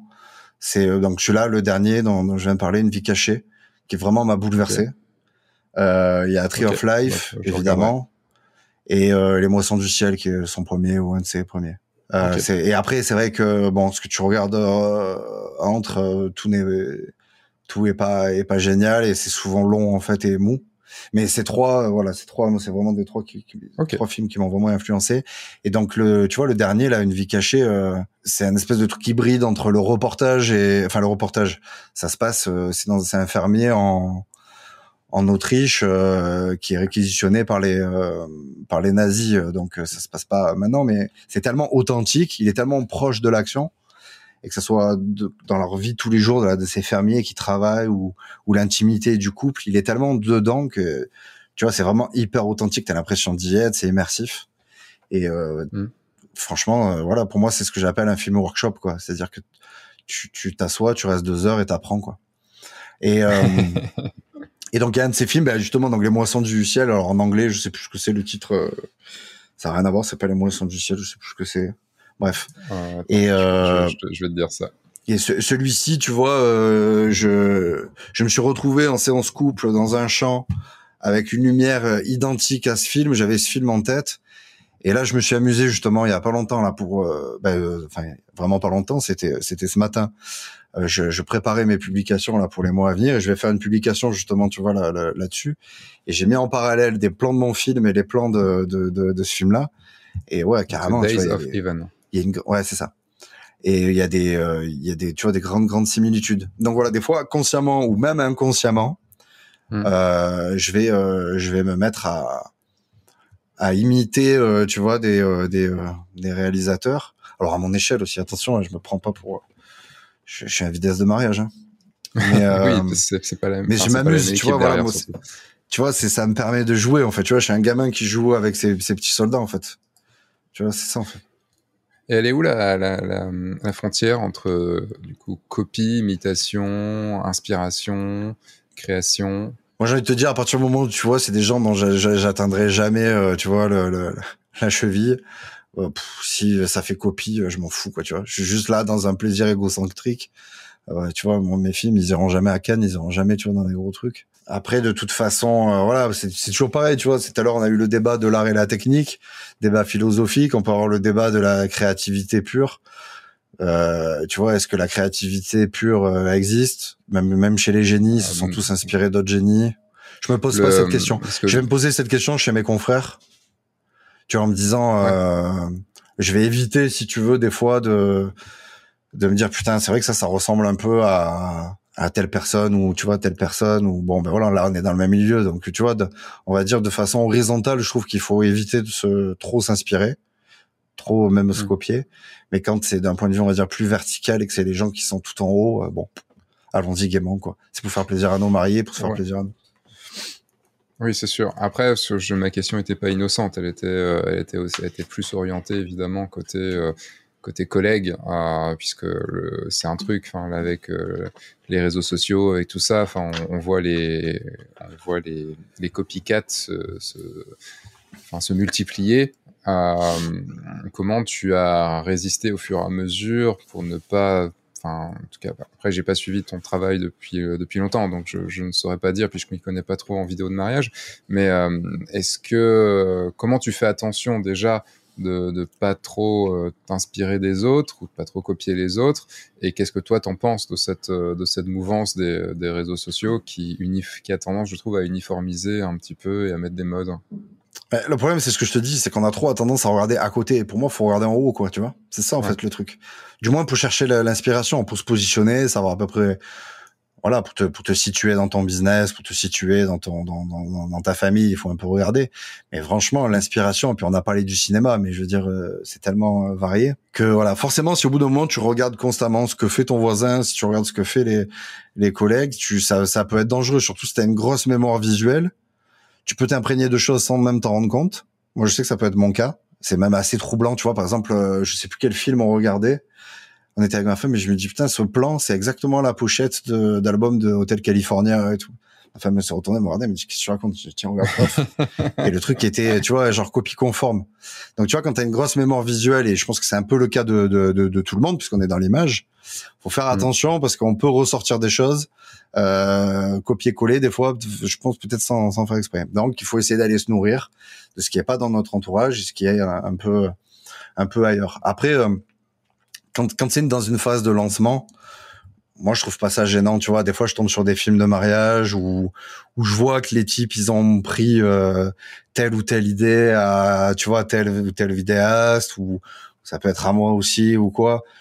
Moi je trouve pas ça méchant quand c'est dans une phase de lancement. De toute façon au début tu vois il faut il faut se lancer euh, tu vois t'es hésitant ça te réconforte et tout par contre au bout d'un moment bah, si tu veux t'épanouir et puis si tu veux te développer t'es obligé d'aller de faire des choses euh, à ton image tu vois d'amener de, la fraîcheur d'essayer de après euh, c'est compliqué regarde notre société elle est faite sur sur l'uniformisation. Regarde Instagram, moi, je, je, enfin, ces réseaux sociaux, moi, je fais tout pour qu'ils me servent à ramener les gens sur mon site, parce qu'il y a que sur mon site que je peux vraiment montrer pleinement qui je suis. Instagram, les couleurs d'Instagram, je crois que c'est c'est c'est rose et enfin ils changent tout le temps, ils ont changé encore un peu là. Rose, magenta, tout ça. Enfin, je veux moi c'est pas des couleurs que je veux présenter, tu vois. Euh, mm. et c'est un format carré. Moi, je m'en fous du format carré. Euh, tu vois, c'est donc c'est compliqué d'être dans une société qui essaye justement, tu vois, de nous formater vraiment et de tirer notre notre épingle du jeu. Donc euh, voilà, il faut le savoir, en avoir conscience et essayer de de combattre ça, de détourner, d'utiliser ces outils, euh, tu vois, à notre façon voilà, faut, faut essayer de, de faire son trou comme ça, quoi. C'est là où c'est assez ambigu, puisque d'un côté, elle, elle, essaye de nous, de nous uniformiser pour nous vendre des choses, hein, parce que c'est plus facile si on est les mêmes de nous vendre les mêmes choses. Mais de l'autre côté, elle arrête pas de nous dire qu'il faut être unique, qu'il faut croire en soi et qu'il faut créer son propre truc et, et être l'élu, quoi. Et, euh, ouais, mais c'est ça. Mais à partir du moment où là-dedans, à partir du moment où on veut tous être unique. À partir du moment où on veut tous euh, être meilleurs que le voisin, à partir du moment où on veut, bah non, mais en fait, on est tous, euh, tu vois, en fait, on est tous hmm. pareils, quoi. Comment tu te places par rapport aux autres? Enfin, est-ce que as, dans ta tête, tu t'es déjà placé par rapport aux autres? Parce que tu disais, il faut regarder un petit peu ce que font les autres quand même pour pour savoir où, enfin, ce qu'il y a dans ta famille, pour savoir, euh, voilà, comment tu te places. Euh, du coup, est-ce que tu te compares aux autres? Est-ce que tu as réussi à arrêter de te comparer aux autres? Enfin, comment moi, je pense que, tous les matins, tu dis merde, je, j'ai encore beaucoup de chemin en voyant les autres, ou au final, t'en as rien à foutre. Et, euh, Non, moi, je, je, pense que si tu veux, je suis le genre de gars qui va être plus en compétition avec lui-même qu'avec les autres, tu vois. C'est sûr que tu vois que je suis quelqu'un de, tu vois, d'ambitieux, je suis quelqu'un de qui euh, qui va se fixer des, tu vois, des gros objectifs, mais euh, jamais en me disant si je veux être le, enfin, je veux pas être le meilleur pour être meilleur que les autres, en fait, parce que déjà quand les autres sont bons, j'adore ça. Mmh. J'adore voir le succès, le succès chez, chez les autres, même chez mes concurrents. Euh, je prends beaucoup de plaisir à voir les gens réussir.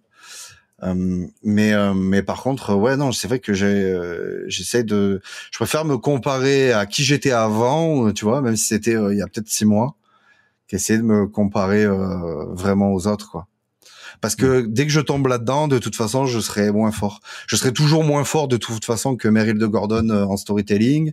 Euh, je serai toujours moins fort que Pascal Delay pour faire euh, euh pour faire pour faire du beau. je serai toujours moins fort que les Richter pour faire du déjanté. Je serai toujours, tu vois, voilà. Hmm. Donc je préfère je préfère me dire que je suis voilà, je suis meilleur que que le que que le Mathias Callen d'il y a, y a un an quoi. Tu es sage ouais, ouais, je sais pas si c'est de la sagesse, mais discours facile. Parce que euh, après, euh, après, je sais pas pour ça, tu vois, comme je te dis, je me fixe des gros objectifs ou tu vois, j'ai ce côté, tu vois, très compétiteur. Mais compétiteur vraiment envers moi-même, quoi. Tu vois, après. Euh. Hmm. On n'a pas commencé là-dessus, mais qu'est-ce qui t'a fait, euh, qu'est-ce qui t'a fait changer de, bah, du coup, de ce, de ce supermarché que tu tenais à, euh, à devenir photographe, à vidéaste plutôt de, de mariage. Euh, c'est quoi C'est un défi C'est un... Bah pour le coup, et, du coup, par la suite, est-ce que ça a été un défi de, de, de, vivre tout ça? Ouais, Pour le coup, tu vois, là, c'est pas glamour du tout. C'est juste, c'était juste un business à la base en fait. C'était juste, tu vois, je me suis marié, rien n'existait. Euh, comme je te dis, en début, euh, il y avait Pascal, mais euh, qui était qui était déjà sur un marché sur un marché luxe il y avait vraiment pas grand chose. Donc je me suis dit euh, bon bah tiens ça a l'air sympa quoi, tu vois. Ça a l'air sympa. Ouais, mais comment ça que t'as lâché ce job euh, à, côté? Si tu veux pour faire la jeunesse, donc mon frère, j'étais associé avec mon frère, on s'est lancé tous les deux. Et mon frère lui est comédien et à l'époque il était euh, il était au cours Simon, donc il était en formation, il était sur sa première ou deuxième année. Et je lui dis tu sais quoi, vu que t'as pas encore euh, euh, beaucoup de contrats, que t'as pas vraiment démarré, viens on tente ça. Comme ça, si toi ça marche pas et que moi le magasin, tu vois, et ça commence à me saouler, eh ben, au moins on a, on a un plan B quoi.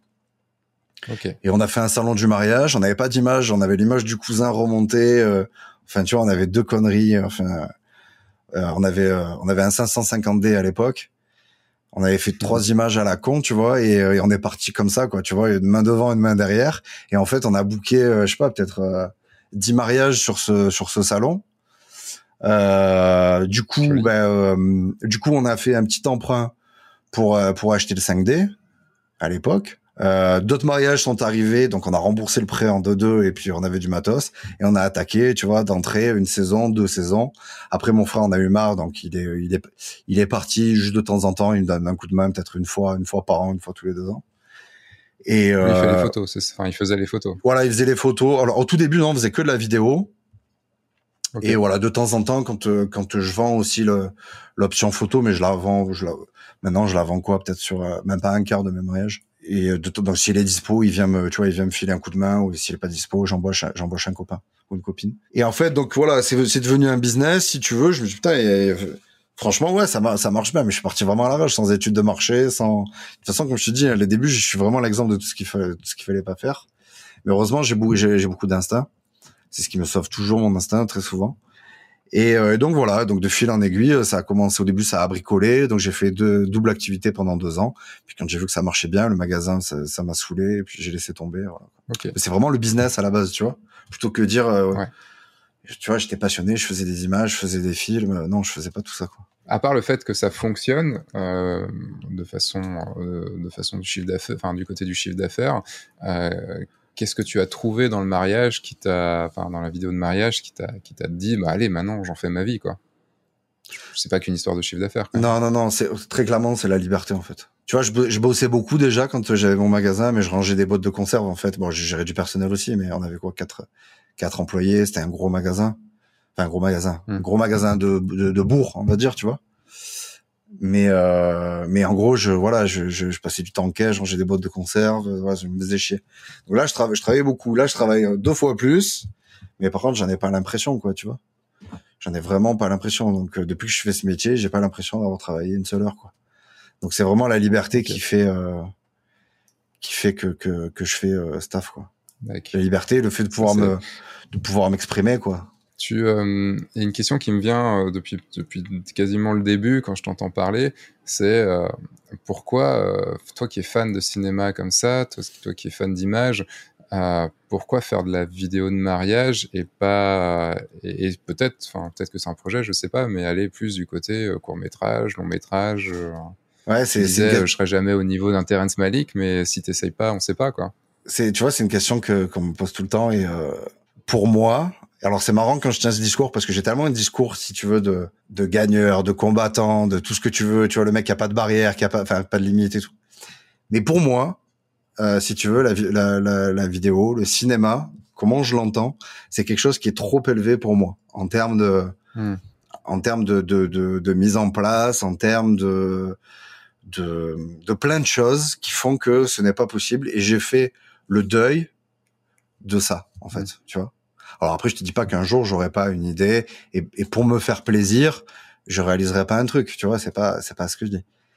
Mais le cinéma, comme je l'entends, et me, me, me, dépasse, tu vois, euh, complètement. Ouais.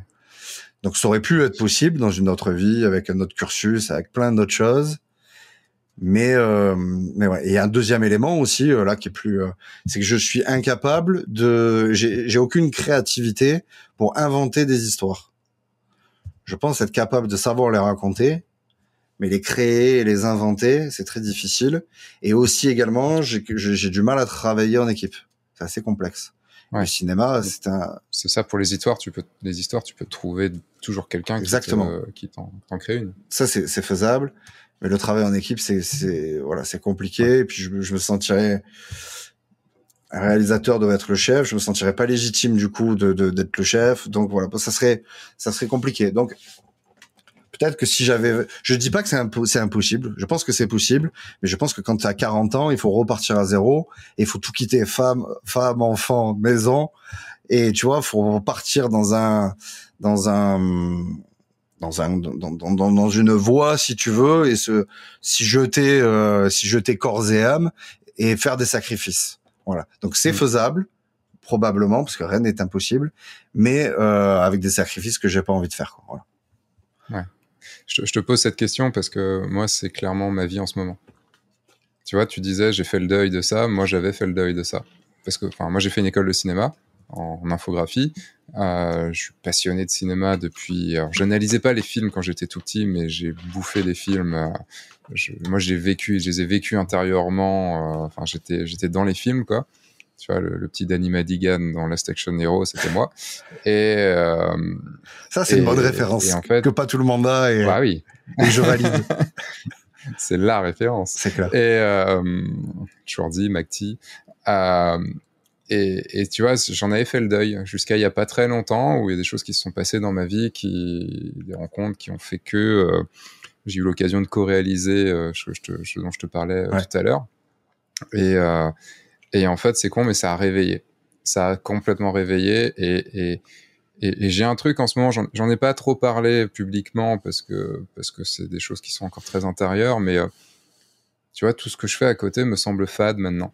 Mmh parce que comme je me suis remis à rêver, je me suis remis à rêver que quand j'étais gamin, c'était ça que je voulais faire. Alors je me, je me sentais pas, tu vois, quand j'étais en école de ciné, je disais non, mais jamais de la vie je pourrais être réalisateur. J'ai pas, j'ai pas le, le, la créativité qu'il faut, j'ai pas le l'imagination qu'il faut. Tu vois, le moment j'ai quasiment 40 balais. Je me dis ok, non, ça va. Je pense que je, je, pense que je peux le faire. Tu vois, je dis pas que je peux le faire. Je dis je pense que je peux le faire.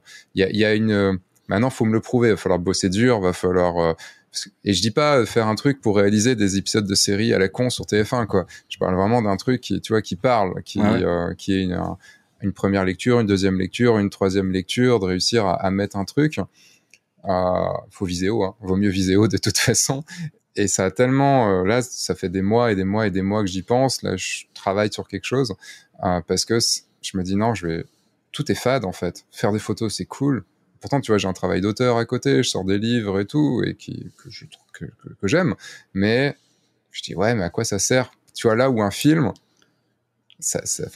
il y a tellement de gens dans le monde qui peuvent le voir et qui potentiellement, après, je sais qu'il y a peu d'élus, hein, mais euh, regarde, le, juste là, euh, mercredi est sorti le dernier Azanavicius, La Coupée, mm. qui est euh, qui est un remake d'un film un film japonais qui est Ne coupez pas. Et euh, je sais pas si t'as vu euh, Ne coupez pas. Non, j'ai pas vu.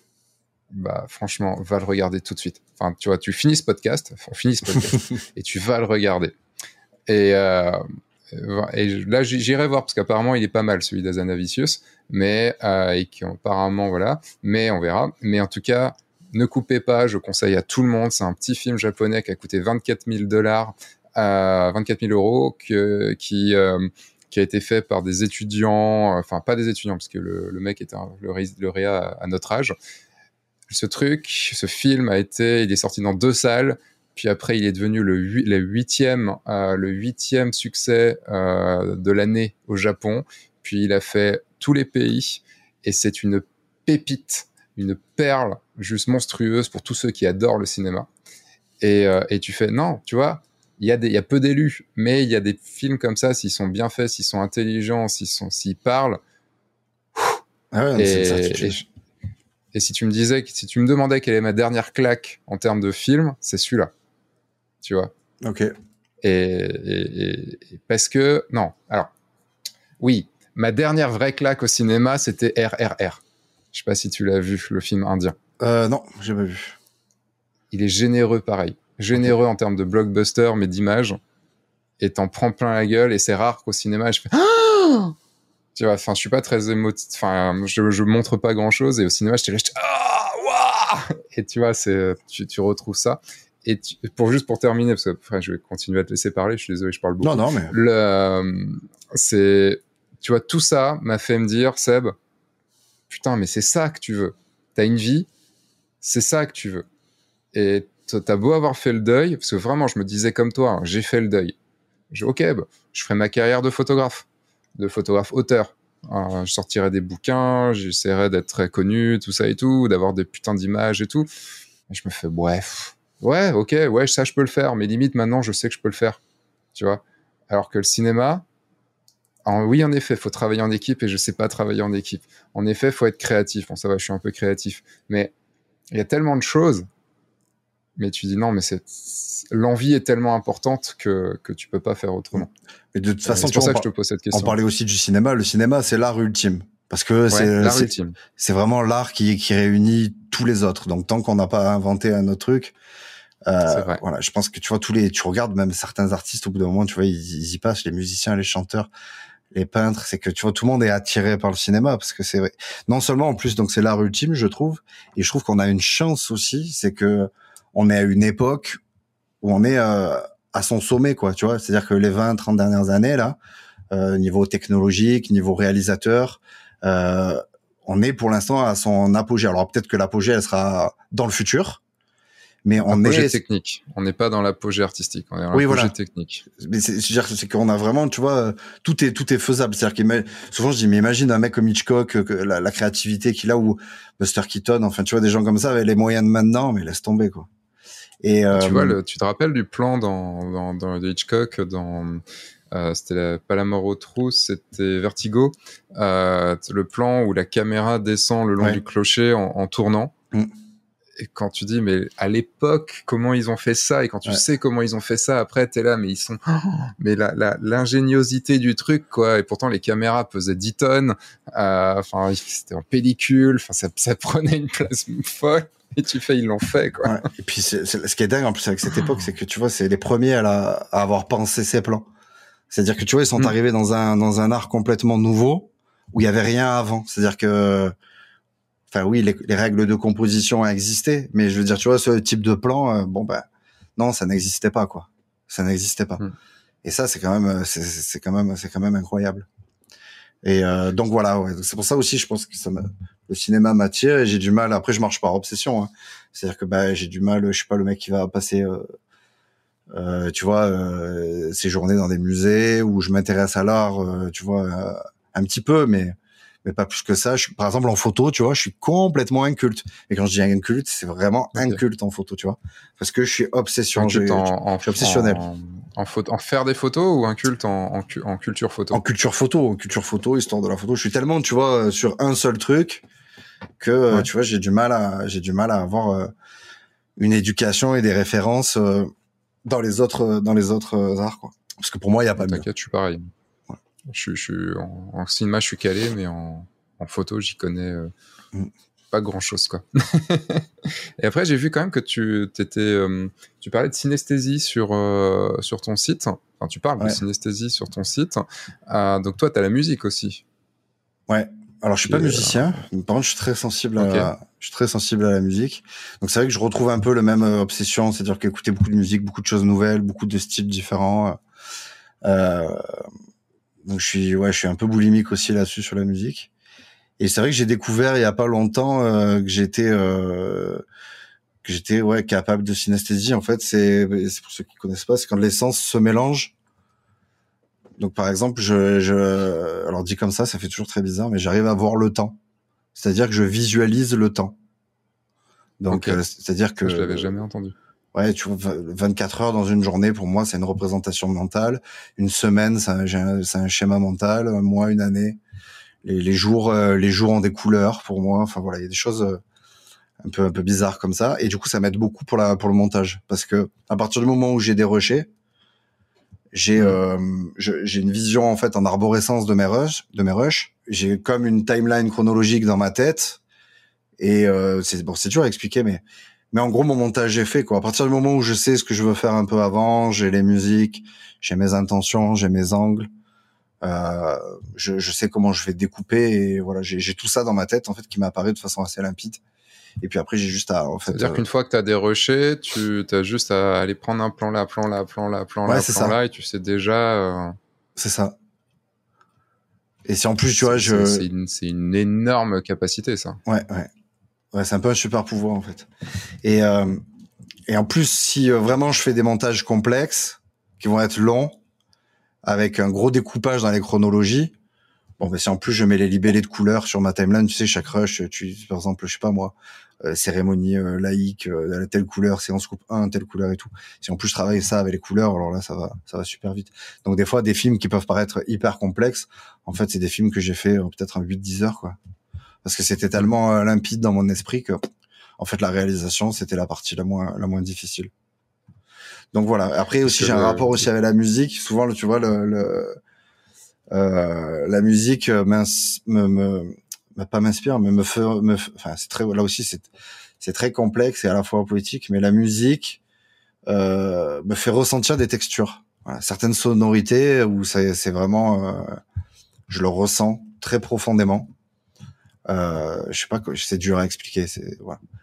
Il paraît que quand tu dis que tu l'as, tu l'as, t'as mis des mots dessus il y a pas longtemps, est-ce que c'est, enfin, c'est quelque chose qui te suivait quand même depuis tout petit ou qui, est, qui s'est développé au fur et à mesure? Bah, alors en fait c'est tout bête, c'est que je pensais que c'était le cas de tout le monde quoi. Ah oui, ok, ouais. Moi c'est tout. Je pensais que tout le monde visualisait, euh, enfin comme pour moi, enfin ça, ça me demande pas d'effort, hein, c'est quelque chose de naturel, c'est-à-dire que tu me dis euh, lundi prochain, paf, j'ai un schéma qui euh, qui se fait dans ma tête quoi, tu vois. Mm. Et je pensais que c'était euh, c'était euh, c'était comme ça pour tout le monde. Tout est en fait tout est plus ou moins carte, cartographié dans mon esprit. Tu vois, on parle de, de cinéma. Ben, je vais penser à un réalisateur, je vais voir la carte du monde, je vais me dire Tarantino, paf, il va sortir aux États-Unis. Quel film il a fait, paf, toute la, la filmographie Tarantino qui va passer. Alors, il y a un Glorious Bastard, ça se passe en France, donc je le vois, tu vois en France. Euh, tu vois, je vois une couleur rouge parce que l'affiche doit être rouge. Je sais pas pourquoi je l'associe au rouge. Un Glorious Bastard, il doit avoir un truc. Euh, Kill Bill jaune. sang, mais en même temps, Bon, Kill Bill, c'est évident, de il y a la couleur jaune qui est très présente. Tu vois, il y a tout, tout est fait comme ça. Mais, Hmm. tu vois, quand c'est naturel chez toi, en fait, t'as l'impression que tous- les gens, ça, tu vois, c'est comme, j'ai j'ai lu il y a Non, pas non, longtemps, je sais pas si c'est vrai, mais que apparemment, euh, quand on lit, moi, quand je lis, ce que je lis, je le, je l'entends dans ma tête. Bah, apparemment, pas tous les gens Ouais. ont ça. Ah Ouais? Parce que j'ai lu que c'est le, problème de pouvoir, de, c'était le problème pour lire vite. Parce que je me suis penché sur le fait de lire plus vite. Ouais. Et que le gros problème quand on lisait pas vite, c'est qu'on, on- les mots, on les, on les disait dans notre tête. hein. Ouais. Et Donc, tu vois, il y a des choses, moi, en fait, que on- je lis, Tu lis dans ta tête, toi tout aussi? dans ma ou- tête, ouais. Ouais. Mm. Complètement. Mais j'allais, j'allais dire, c'est un peu la même chose pour moi sur un truc où, mais je pars sur autre chose. C'est, euh, tu vois, quand, quand je regarde le soleil ou, enfin, quand j'ai une grosse lumière devant moi, j'éternue. Mais je pensais que c'était, un- c'était une réaction euh, physiologique de tout le monde, quoi. Et en fait, non, il y a que 33%, enfin, un tiers des gens qui ont ça. Ah ouais. Et tu fais, euh, ah ouais, donc toi, t'éternues pas quand t'as un gros soleil dans ta gueule, quoi? Ok, d'accord. Et ouais, pour le coup de la synesthésie, enfin, c'est souvent, euh, c'est souvent le côté tu, où tu vois des couleurs. Toi, tu dis des textures, des textures, mais souvent c'est associé, euh, associer des couleurs à la, lu- à la, à la, à la musique. Euh, ça, c'est des choses que par contre, ça, j'ai pas. Ça, je, je... Tu vois, par exemple, tu sais quand euh, des fois, les, tu sais, les fonds d'écran sont synchronisés sur une musique là. Tu sais, à l'époque, ça se faisait, il y avait des espèces de formes un peu psychées là, tu vois? Oui. Là, je, je peux avoir tendance à avoir, à avoir ça. Il y a toujours un fond noir en fait, Ok. toujours un fond noir. Et, et toujours au milieu de quelque chose, quelque chose de très monochrome, ou alors de très coloré justement, tu vois. C'est c'est c'est très très particulier. Ou alors des fois c'est des, des des sensations. Il paraît, j'en ai jamais consommé, jamais touché de drogue de ma vie, mais il paraît que que quand on prend du LSD, on a ce genre de de sensation où voilà, il y a des sens qui se mélangent, où on voit des couleurs qui n'existent pas, où, où on ressent des, des des choses en soi, voilà. Donc je dois, je sais pas, je dois je dois sécréter du LSD euh, naturellement. c'est possible. La drogue nuit gravement à la santé. Attention. Exactement.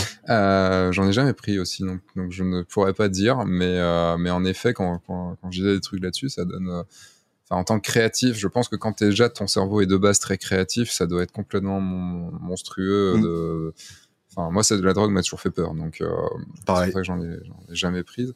Quand, t'es- quand du coup, quand tu arrives chez toi, après avoir euh, donc euh, tourné ton mariage, enfin fait tes rushs, tout ça, quand tu arrives chez toi, donc tu, tu mets tout tes, euh, on va pas dire sur la technique de comment tu organises tes fichiers et tout ça, mais tu fous tout sur ton logiciel. Tu, tu bosses sur Premiere? Oui. Ou sur un autre logiciel? Première, ouais. Première?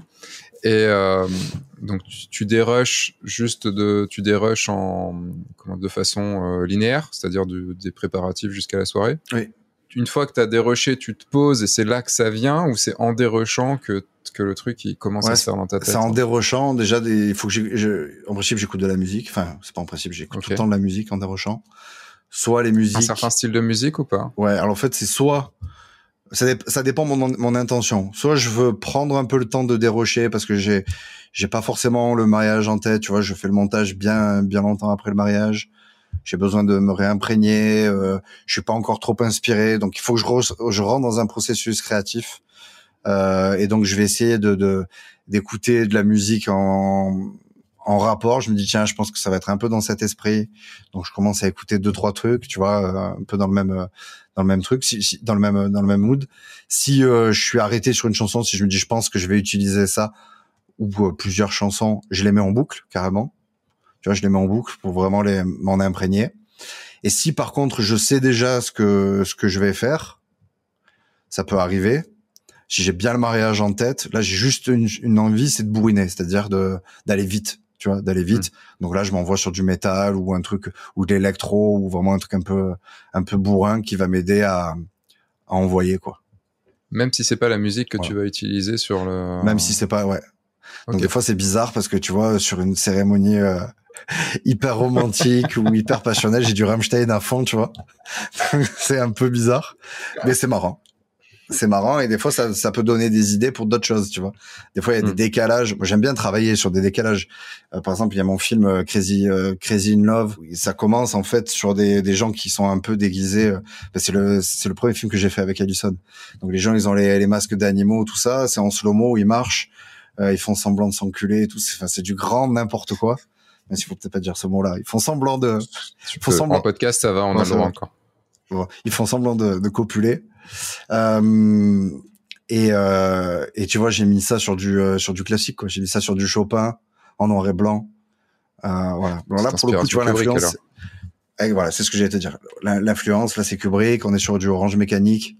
Euh, tu vois ce genre de, de décalage. Alors c'est pas la c'est pas la violence que je mets en avant, c'est la folie, mais avec euh, avec la musique classique. Donc c'est pour ça des fois tu vois associer des, des trucs qui n'ont rien à voir, c'est ultra efficace quoi quand, quand, tu vas shooter, quand tu arrives sur le mariage, je prends les choses complètement euh, en décousu, euh, quand tu arrives sur le mariage, déjà juste un, petit point technique, tu arrives avec combien de matos? Est-ce que tu es chargé? Est-ce que tu pas chargé? Est-ce que tu as des lumières? Enfin, comment, techniquement, comment, ça marche? Ouais, bon, c'est vrai que ça va être, ah, ça va aller un peu en, ça va être paradoxal avec ce que j'ai dit avant, mais, euh, mais j'ai quand même pas mal de matos. Mais par contre, euh, je suis hyper léger, c'est-à-dire que même si j'ai beaucoup de matos dans ma caisse, dans mon sac, mais par contre, euh, moi, je travaille avec un boîtier, pas de cage, pas d'écran déporté. Euh, le micro, si j'en ai pas besoin, je l'enlève. Donc, je ressemble plus à un photographe qu'à un vidéaste. D'accord. Donc, t'as juste le boîtier dans tes mains, il y a rien autour, quoi. Ouais. Même pas un micro dessus? Le micro, je le mets que si je suis sûr que je vais avoir besoin du son. Ok. Tu vois, c'est en couple, par exemple, je, je je capte pas le son donc euh, ou, très rarement. Donc tu vois, je le dégage ou euh, ou voilà ou lors des préparatifs, euh, voilà. Ou sinon le son, je le capte autrement. Par exemple en cérémonie, je, je suis repiqué, je suis repiqué sur la sono du DJ. Logique. Ou ou tu vois, j'utilise des cravates ou quoi. Donc sur mon boîtier, finalement, j'ai pas j'ai pas grand chose. Donc du coup, voilà. Après voilà, j'ai deux boîtiers parce que j'ai j'ai j'ai une cam B pour les cérémonies, j'ai de la lumière pour la soirée, j'ai mes micros, j'ai mon parc d'objectifs, euh, voilà, j'ai tout un j'ai du matos, hein, mmh. c'est sûr. Mais par contre, voilà, je suis pas là euh, avec une grosse mise en place sur moi, euh, tu vois. Donc, je, je, veux être, en fait, je veux que la caméra, ça soit le prolongement de ma main, mmh. pour le prolongement de, de ma créativité. C'est-à-dire que si j'ai besoin de faire un plan ras du sol en contre-plongée, je dois pouvoir le faire et il faut, il faut pas que j'ai, il faut, il, il, faut pas qu'un monopode me gêne ou il faut pas que, voilà. Parce que parce que peut-être que ce plan-là, c'est ce qui va faire la spécificité de mon film en fait, hmm. ou euh, ces petits plans. Il y a plein de plans que je vois des fois quand euh, j'aime bien maintenant. Euh, une fois que j'ai fini mon film, je sors, on va dire, une douzaine de screenshots de, de des plans que j'ai préférés, tu vois. Et souvent, bah, les plans que je ressors, c'est c'est des plans qui auraient pas été faisables si j'avais si j'avais tu vois une grosse mise en place quoi. Tu vois, quand je j'aime bien shooter dans l'eau, bah, des, fois j'ai même pas de, j'ai même pas de, de, de caisson, de pochette ou étanche ou quoi que ce soit. Si hmm. en plus j'ai une cage, un écran, un micro, euh, putain, c'est, tu vas pas quoi dans l'eau, tu vois. Voilà. Ah bah, quand, quand, bah, ça, tu parles des, des, des vidéos que tu as faites en, en Martinique et à La Réunion, c'est ça? Ouais, ouais, notamment, ou même des fois quand je suis dans le sud de la France, tu vois, j'aime bien les. c'est pour ça, j'aime bien être léger, de, de pas avoir de contraintes, de pas avoir de, voilà, d'être d'être run and gun. Alors c'est pour ça que des fois aussi, tu vois, ça fait partie un peu des débats que j'ai avec les, les, copains sur la définition run and gun, parce qu'en fait, on n'a pas la même définition du, du, du run and gun. Hmm.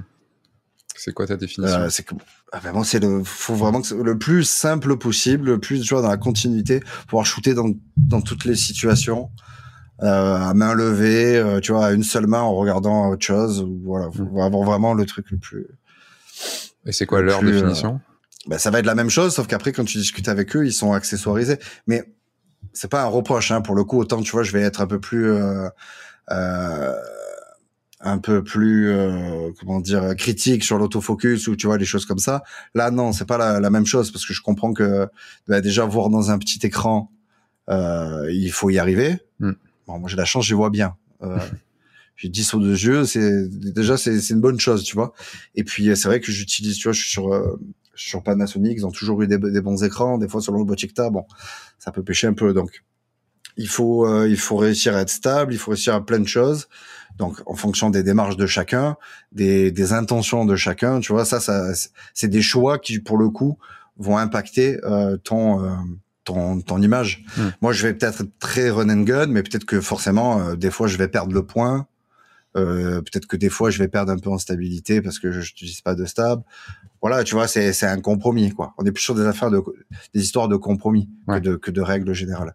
Mais en effet, moi, par contre, je pense que voilà, mon run and gun, on peut pas aller euh, plus run and gun, c'est la GoPro, quoi, tu vois. Oui, il faut peut-être pas abuser non plus, quoi. voilà, c'est ça. Même si ça peut servir.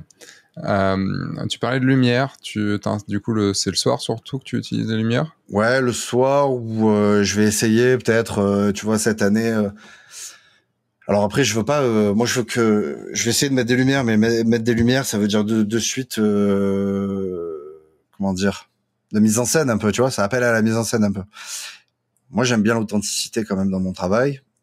Donc, je vais voir un peu ce qui, ce que je peux faire sur la journée. Sinon, ça reste sur le dance floor où voilà, je veux plus. euh, moi, je veux plus être tributaire d'un DJ qui aurait pas suffisamment de matos ou voilà, ou des fois t'arrives. euh, Ah, mais je savais pas qu'il fallait amener des lumières. Ben ouais, mec, Mm. t'es DJ un peu, sinon tu vois. Mm. Donc, euh, je veux plus être tributaire de ça. euh, et puis, de toute façon, la lumière, c'est aussi notre euh, responsabilité. Donc, euh, donc voilà. Après, j'ai pas grand chose. Quoi? J'ai euh, j'ai une LED, un néon, euh, un néon euh, qui doit faire, je sais pas, un mètre, un mètre vingt là, euh, chez chez Nanlite, et puis euh, puis son petit son petit frère qui fait 30 cm là, qui est en train de m'éclairer d'ailleurs, tu vois. Ok. Enfin ceux qui sont au podcast là l'entendront pas, le verront pas, pardon. Mais euh, voilà, tu- ça suffit. Et puis après j'ai des petites torches, euh, des petits, euh, des mini panneaux LED. Euh, voilà, ça me permet de faire des contres en soirée. Ça, tu mais les, voilà, dis- ça reste- tu les disposes un peu partout et. euh, Ouais, c'est ça. Ok.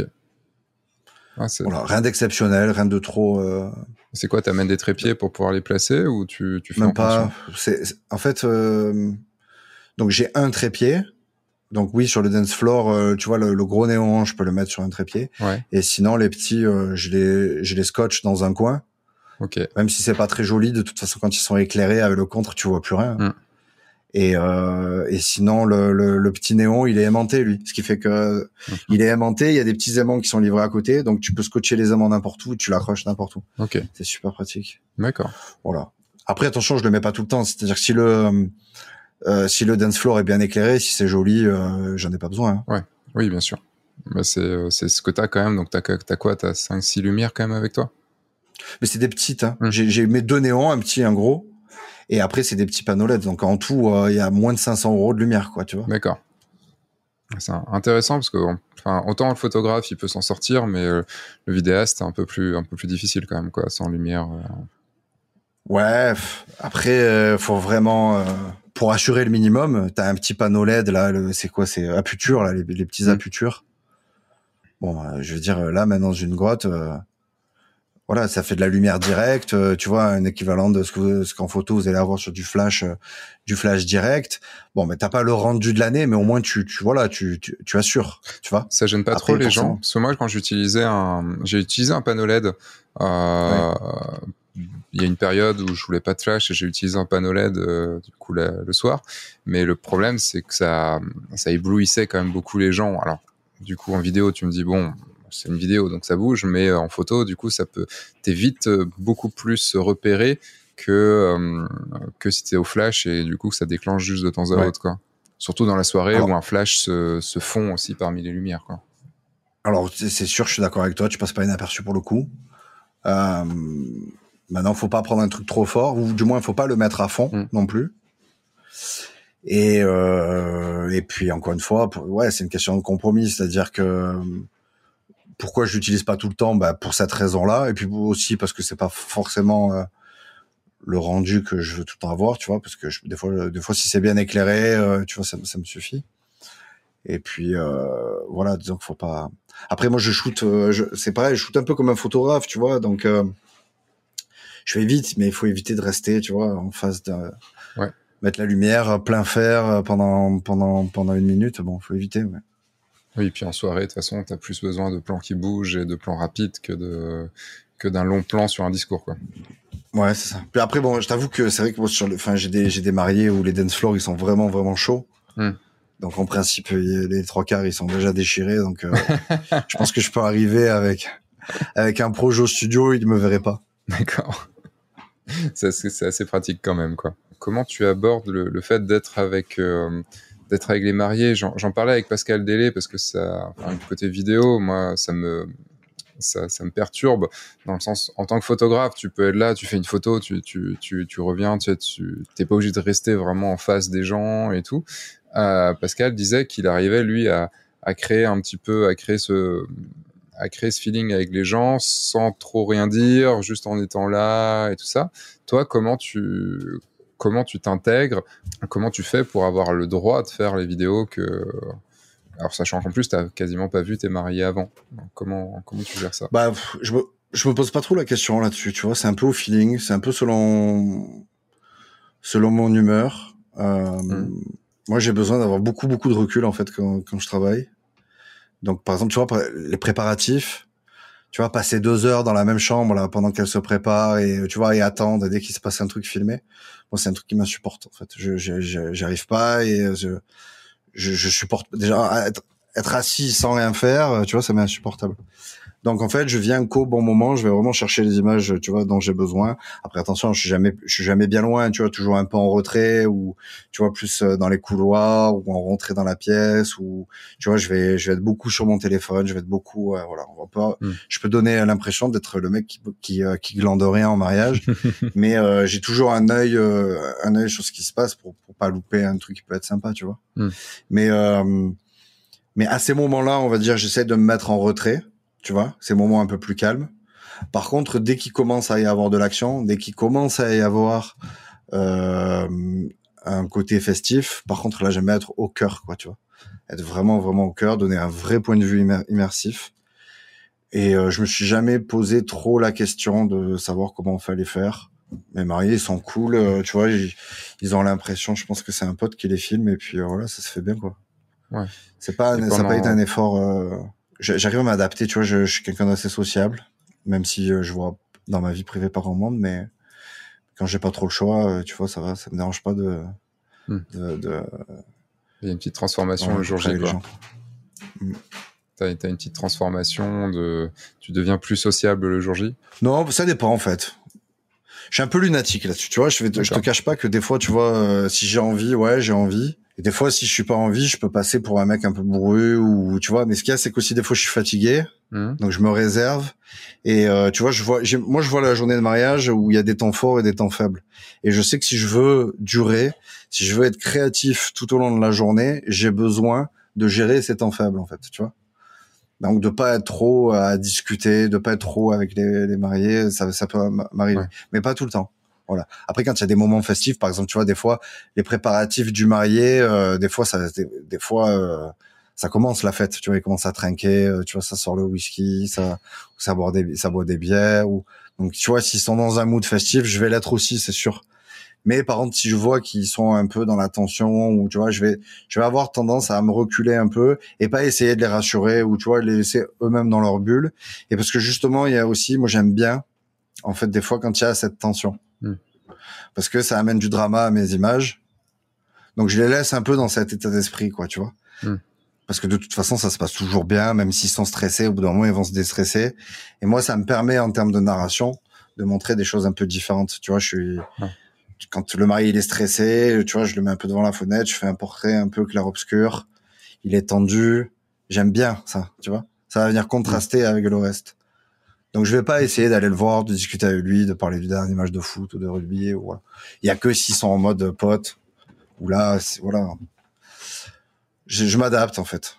Je m'adapte. J'essaie. En, gros, tu vois, je j'y pense, je m'en rends compte en te le disant. En fait, je, je, je calque ce que j'ai sous les yeux, quoi. C'est-à-dire que si c'est calme et un peu stressé, ben moi je vais être calme et en retrait, pas stressé parce que je suis pas quelqu'un de stressé. Et si c'est festif, je vais être un peu plus. Et avec le, et avec les gens qui ne sont pas les mariés, donc par exemple pendant le cocktail, tout ça. Enfin, c'est tu, tu fais quoi d'ailleurs pendant le cocktail? Pour, euh, enfin quand je mange les gens discutent. tout le monde. bah oui, évidemment.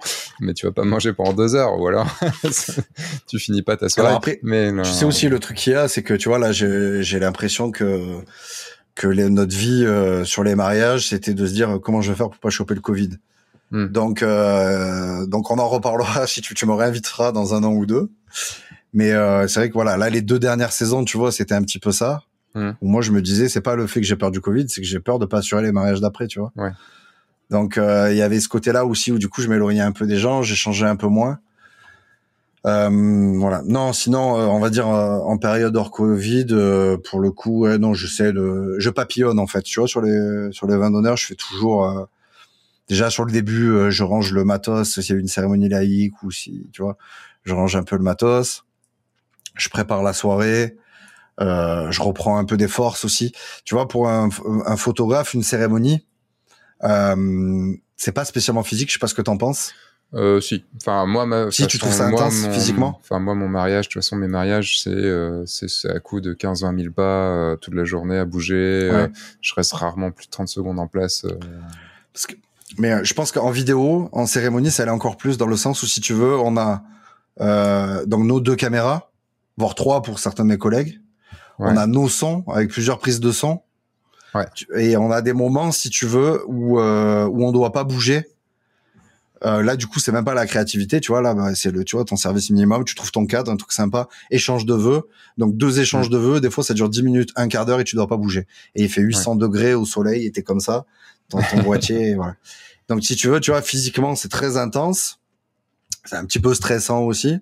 Mm. Donc l'étape d'après, tu vois, besoin de, voilà, besoin de redescendre.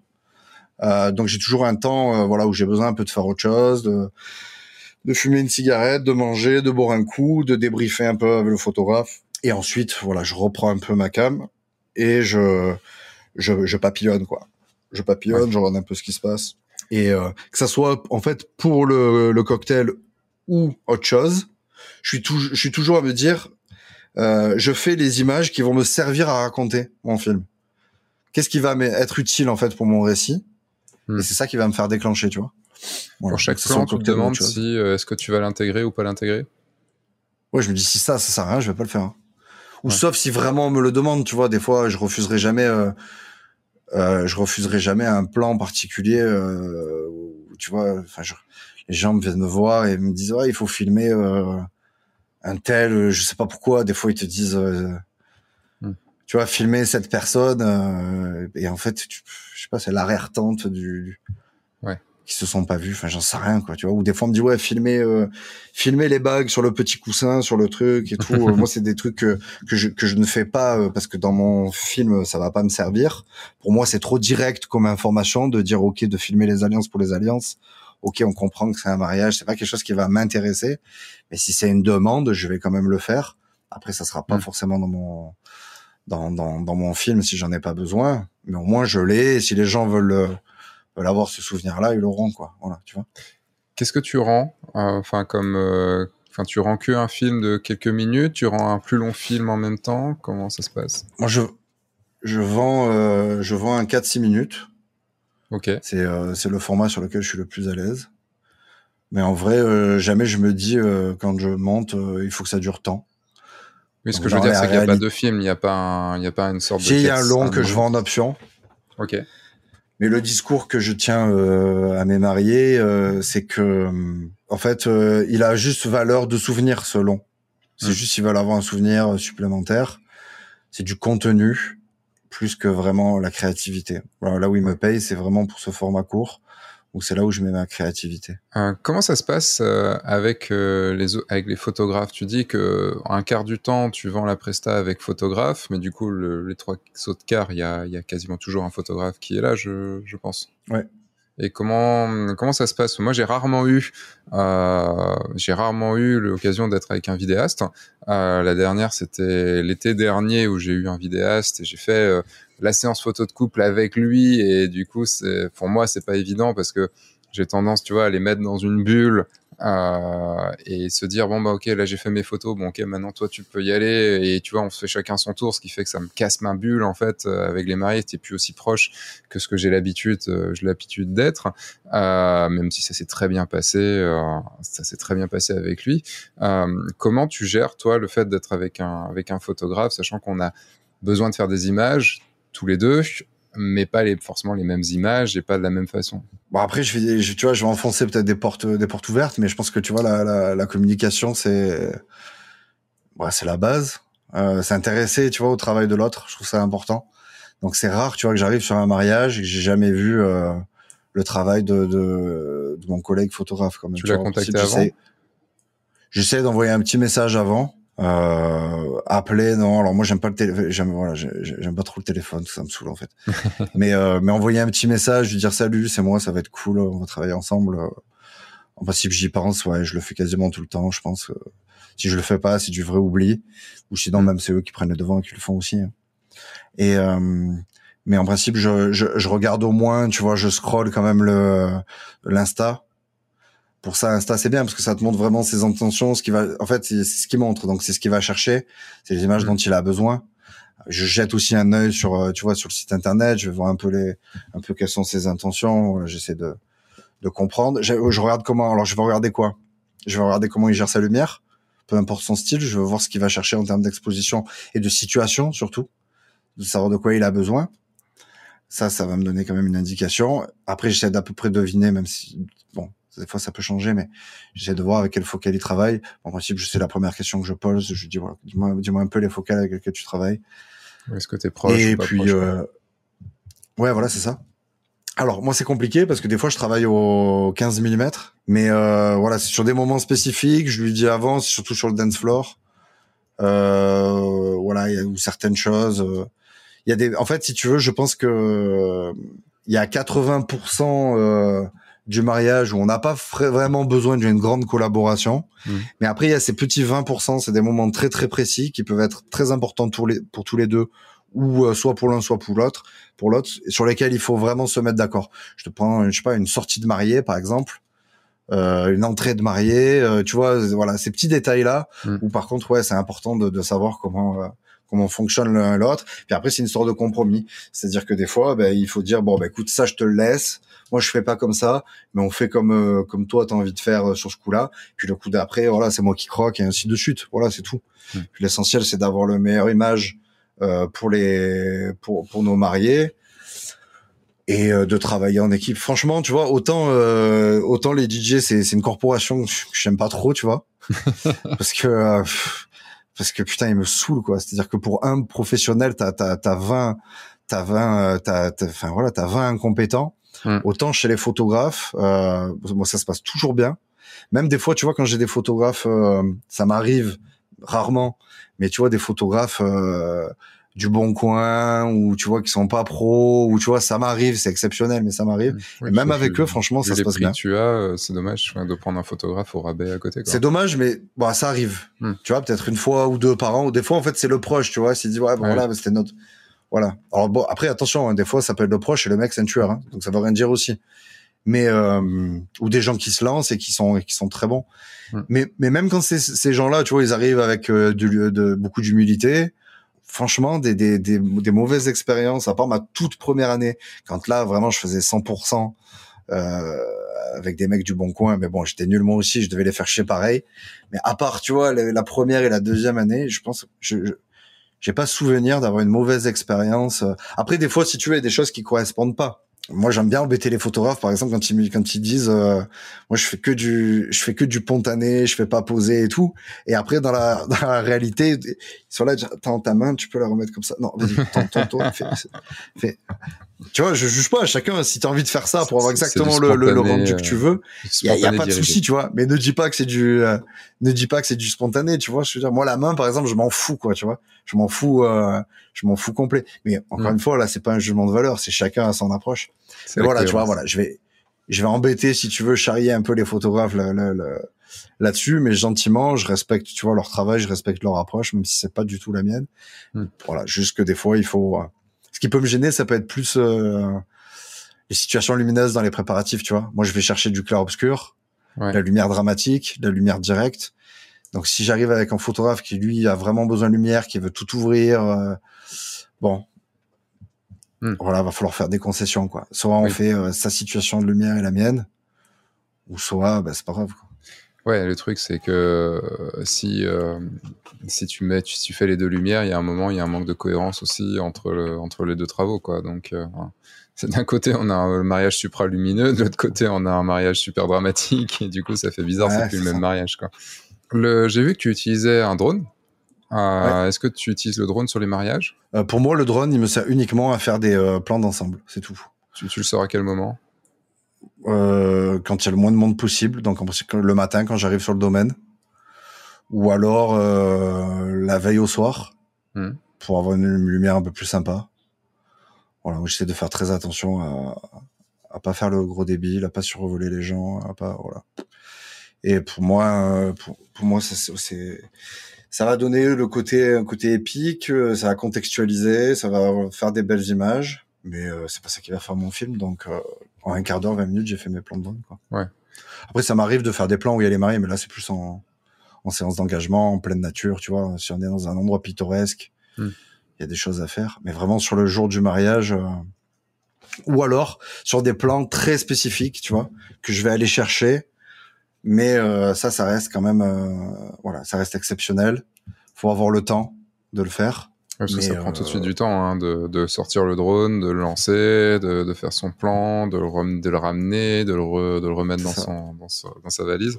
Ça prend quand même facile un quart d'heure euh, pour avoir euh, ouais. serait-ce que 7-8 minutes en vol. Quoi. Tu vois, par exemple, j'ai fait un mariage au, au, au, Cap Ferré. Il y avait une arrivée des mariés en bateau. Bon, ben, je pouvais pas. Hmm je, je pouvais pas passer à côté. Tu vois, tu es dans un endroit qui est, qui est, qui est fantastique. Voilà, en termes d'approche ciné, il euh, y a pas mieux, quoi. Donc, euh, donc voilà, là oui, il a fallu. Alors le problème, c'était, tu sais pas vraiment quand est-ce qu'ils arrivent, et euh, il faut vite faire atterrir le drone pour vite avoir ton plan quand même, ton plan serré. Mais voilà, c'est ça je te dis, c'est très spécifique. Donc, en gros, je vais avoir peut-être, tu vois, trois à quatre plans comme ça par saison euh, qui sortent de, plans euh, de plans de contexte, de plans d'ensemble, hmm. sur des plans spécifiques. Mais euh, moi, pareil, le drone, il me sert comme pour toi le matin et, un peu pendant le cocktail, mais pas sur les gens, et d'avoir un plan. Bah, un plan d'ensemble pour situer situer mon, mon reportage et pour, pour varier aussi un petit peu les plans et faire des plans de respiration surtout. Exactement. Ok. Exactement. Puis tu vois, ça permet de jouer avec des contrastes. Tu vois, des fois, t'enchaînes un plan, tu vois, hyper large, et dans la foulée, tu peux mettre un plan, je sais pas moi, un gros plan sur euh, sur la bouche en train d'être maquillée et tout. Tu vois, t'as un mm. contraste qui se fait selon ce que tu veux évoquer. Ça peut être des choses qui sont intéressantes. Carrément. aussi d'aller euh, chercher des lignes, des fois. Ça peut être sympa. Des lignes. Tu vois, sur l'architecture. Okay. Sur l'architecture, des châteaux, où tu vois, des fois, il, peut y avoir une route dans la foulée, où il peut, tu peux, parce que des fois quand tu es en pleine nature que tu as envie de chercher des, des, des lignes c'est pas tu vois c'est pas c'est pas forcément euh, évident euh, donc euh, donc voilà ça permet de, de, de donner une dimension un peu graphique. Ça peut être intéressant prendre de la hauteur. Prendre de la hauteur. Euh, on arrive sur la, la, fin de ce podcast et euh, je voulais quand même aborder parce qu'on voit un bout de un bout du titre en arrière-plan. On voit The Kick. À mon avis c'est The Kick-Ass euh, Est-ce que tu peux euh, parler un petit peu donc de ce de ce workshop que tu as créé? Tu l'as créé tout seul? C'est euh, je, je, je, le connais de nom, mais je, je me suis je me suis jamais vraiment intéressé. On va dire que je suis je suis je suis l'initiateur, mais bon des projets comme ça ils peuvent, ils peuvent se faire qu'en équipe. Donc ouais, je suis le on va dire je suis le je suis le créateur. Euh, c'est une c'est une formation euh, d'Aba Conseil, donc euh, qui est qui est aussi donc co-organisée avec Marie Astrid, Marie Astrid euh, qui gère la partie euh, administrative, organisation logistique euh, et euh, prise en charge, euh, prise en charge, remboursement par les organismes de formation. Donc on a on a un staff qui est vraiment important. Je crois que tu vois cette année, je crois qu'on n'est pas loin de 20 personnes dans le staff. Ah oui, c'est quand, même, ouais, c'est quand même un gros truc. Donc euh, j'ai euh, j'ai Gwen aussi qui euh, qui qui m'aide, Gwen Revoli, qui est aussi du coup qui va travailler avec Marie Marie Astrid à la à la à la rentrée. qui donc elle s'occupe de la de la logistique. Après j'ai le duo effet dopamine euh, qui euh, qui organise la partie shooting. Il y a à chaque à chaque édition du workshop, il y a une grosse journée de de, de shooting. Euh, et puis euh, et puis voilà. Après, euh, il y a. Est-ce que tu peux expliquer un peu ce que c'est, puisque du coup là tu as parlé de l'organisation, mais le Qu'est-ce que ça consiste en quoi exactement? C'est c'est un si tu veux c'est un c'est un workshop pour vidéastes de mariage euh, qui s'adresse principalement euh, aux euh, vidéastes de mariage confirmés et qui ont envie de donner un élan, un petit coup de boost euh, à leur carrière et euh, qui ont vraiment envie de passer un cap quoi. Il y a des euh, des intervenants, tu vois, qui ont qui ont plusieurs visions de, de, du métier, plusieurs approches, mais je pense que tu vois c'est intéressant de, de prendre les, informations à droite à gauche pour faire la synthèse de tout ça et et, euh, et voilà. Je pense que c'est une donc tu vois, ça s'appelle le Kika, c'est vraiment une formation qui met un vrai coup de pied au cul parce que euh, parce que voilà, quand tu entends des gens comme euh, Meryl de Gordon, euh, comme Matt de Mariano dans les bois, c'est des gens tu vois qui ont qui ont bourlingué, qui ont qui ont eu qui sont passés par plusieurs étapes dans leur carrière et qui ont vraiment un travail qui est vraiment vraiment abouti. Tu vois, on est on est un métier, on est une corporation, les vidéastes de mariage qui est pas encore suffisamment professionnalisé, je trouve. Hmm. Euh, alors je me fais toujours un peu, euh, ouais, je passe par le un peu pour le vilain petit canard, tu vois, quand je tiens ce discours-là. Mais euh, il faut qu'on élève, tu vois, notre niveau d'exigence, que ce soit en termes de business ou en termes de de, de travail. Et le Kika, c'est c'est tu vois, c'est un workshop qui va vraiment accompagner les gens et qui va qui va vraiment donner ce petit coup de de, de boost et ce petit coup de pied aux fesses dont on a besoin quoi. C'est un peu ce que j'ai eu moi quand j'ai fait The Roots, euh, tu vois, la première année. Ouais. Ça vient de là le mot qui casse c'était un vrai coup de pied au cul. et j'avais envie que que que certains de mes confrères, tu vois, euh, prennent conscience de tout ça quoi. Ok. Oui, en plus, c'est vrai que le, la vidéo de mariage, c'est pas encore quelque chose de très, euh, de très répandu en France. Aux États-Unis, ça l'est, mais en France, on a quasiment tous les tous les mariages. Enfin, la plupart des mariages ont un photographe. Par contre, un vidéaste, euh, ça reste. Est-ce que tu as une, une stat sur le nombre de, de mariages euh, qui ont un vidéaste? Euh, Pas tout à fait. Par contre, moi, je peux te dire le nombre de vidéastes pro, vraiment. Euh, je pense que déjà, en fait, en gros, des gens qui font la vidéo de mariage. Donc là, je te mets les vidéastes du Bon Coin, du Dimanche et tout. Il doit en avoir 800 en France. Tu peux diviser par deux pour les gens qui doivent être on va dire déclaré et voilà. Et tu divises encore par deux pour des gens qui commencent à tirer un revenu. Et, euh, et après voilà, des, honnêtement des gens qui, qui doivent faire euh, euh, entre 15 et 20 mariages à plus de, je sais pas moi, à plus de 2000 euros. Je sais pas s'il y en a 50 en France. D'accord. Honnêtement. Oui, donc c'est pas un gros marché encore. Quoi. Ouais, ouais, il y a un gros marché. Par contre, ce qui est sûr, c'est qu'il y a de plus en plus de monde qui arrive tu vois, je le vois, des nouveaux, beaucoup de duos, duos photo vidéo, en couple, tu sais. Ouais. Souvent, euh, la nana est la photo et le mec est la, à la vidéo. C'est souvent dans cet ordre-là. Donc ça, ça se développe, mais euh, mais voilà. Après, c'est toujours pareil, c'est que il y a un gros turnover aussi parce que les gens, les gens arrivent, ils facturent 1000 euros, ils ont l'impression que c'est la folie.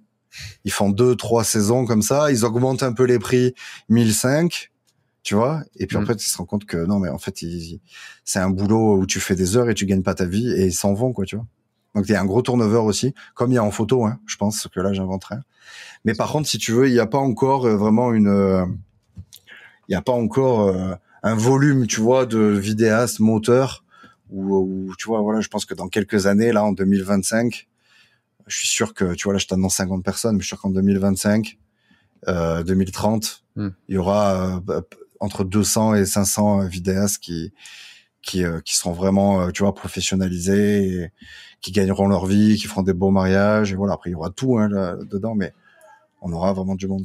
Et tu penses quoi de, de, de tu penses quoi tous ces gens qui arrivent dans le dans le métier? Ma, question, ma question paraît orientée, mais elle l'est pas. Euh, qu'est-ce, ouais, qu'est-ce que, enfin, quel, est ton ressenti par rapport à tous ces gens qui arrivent, euh, qui arrivent en se disant ah tiens c'est cool, je veux faire de la vidéo et euh, bah du coup je vais faire de la vidéo de mariage?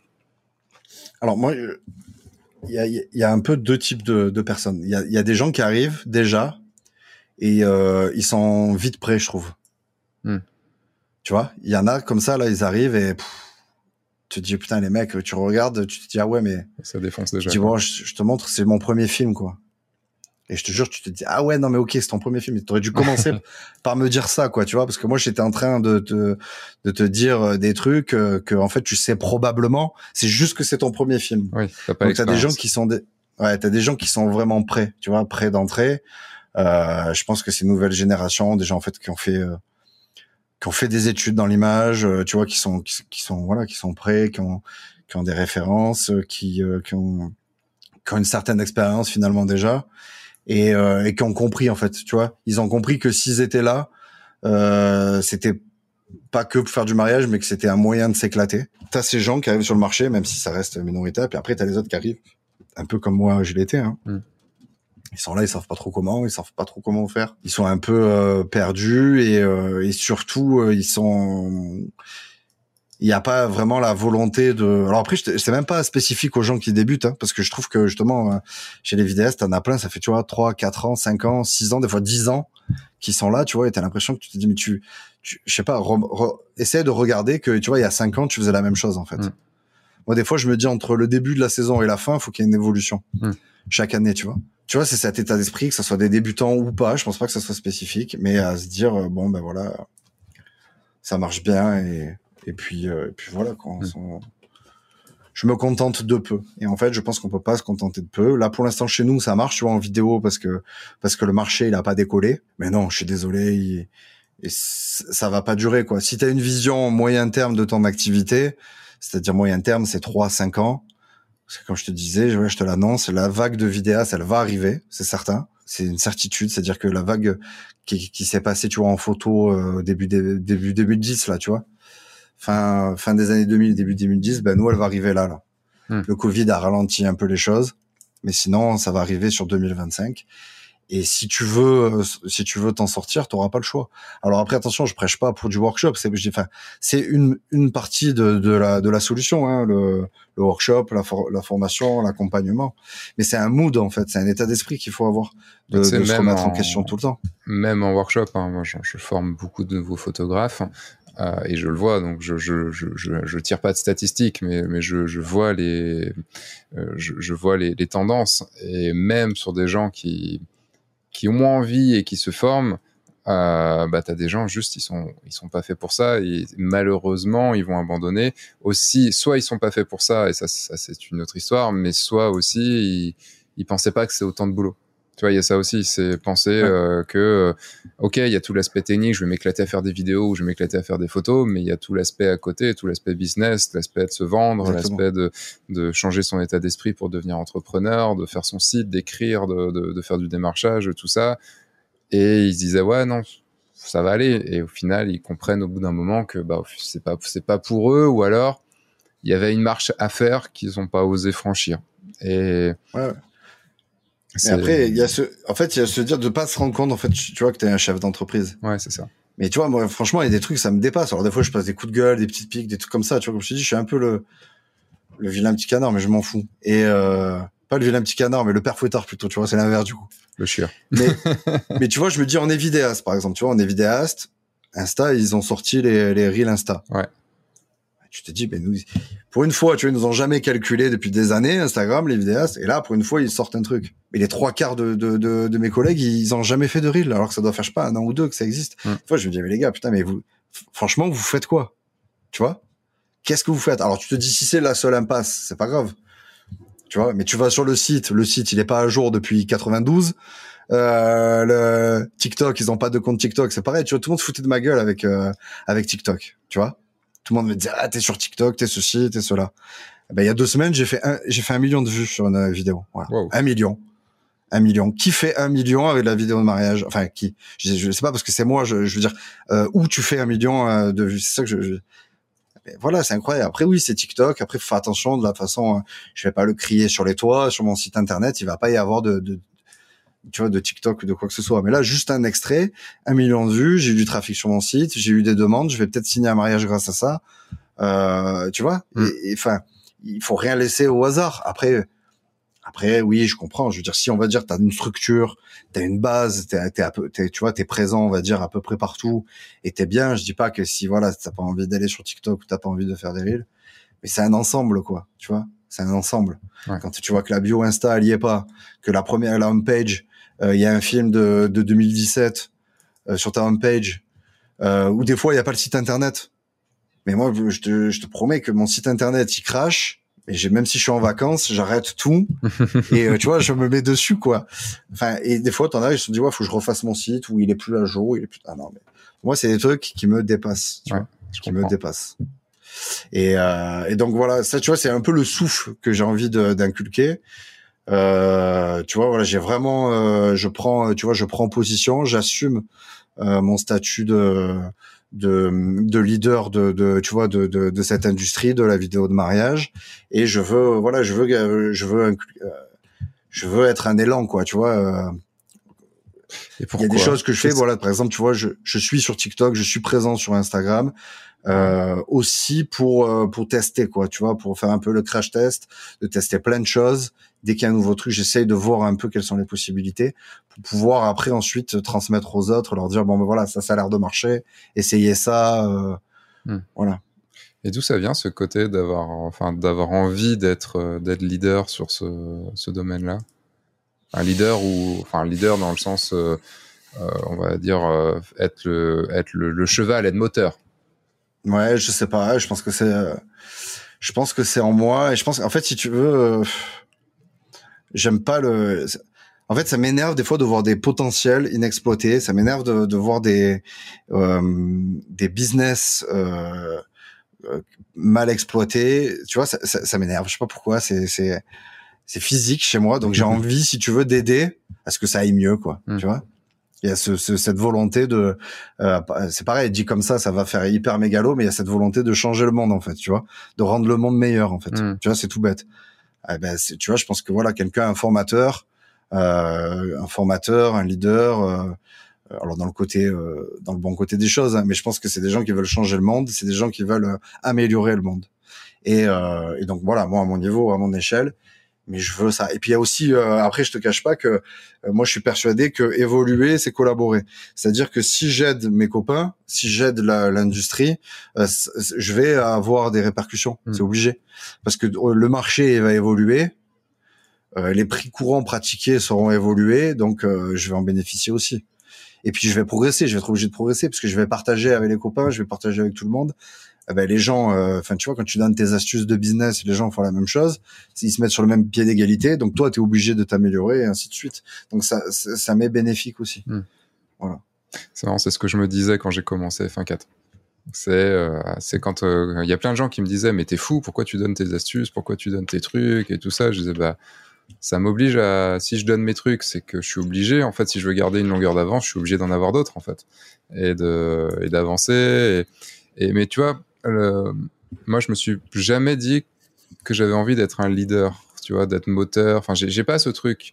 Par contre, j'ai la même chose que toi. Cette, ça, ça m'énerve hein, quand, quand je vois dans mes élèves des gens qui, ou même pas dans mes élèves, hein, des gens qui, euh, qui appliquent pas un truc et pourquoi t'as pas fait ça? Mais putain, mais avance, merde. Enfin, le, ça, ça me, c'est vrai qu'il y a un côté où ça, où ça me gave.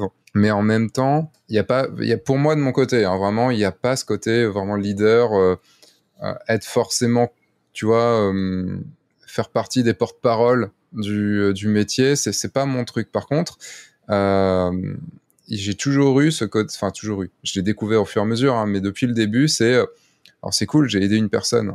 Tu sais, il y a beaucoup de gens qui disent tant que ça a servi à une personne, bah, je suis content. Non, en fait, quand ça, quand ça a servi à une personne, tu dis, bah, faut que ça serve à 10, puis à 10, bah, faut que ça serve à 100, puis à 1000, puis à 2000, puis à, puis à tout le, puis à le monde entier, quoi.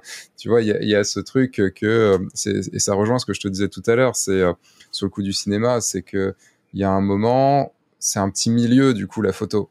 Euh, même dans le monde entier, même si la photo est très importante dans notre vie maintenant, ça reste un petit milieu.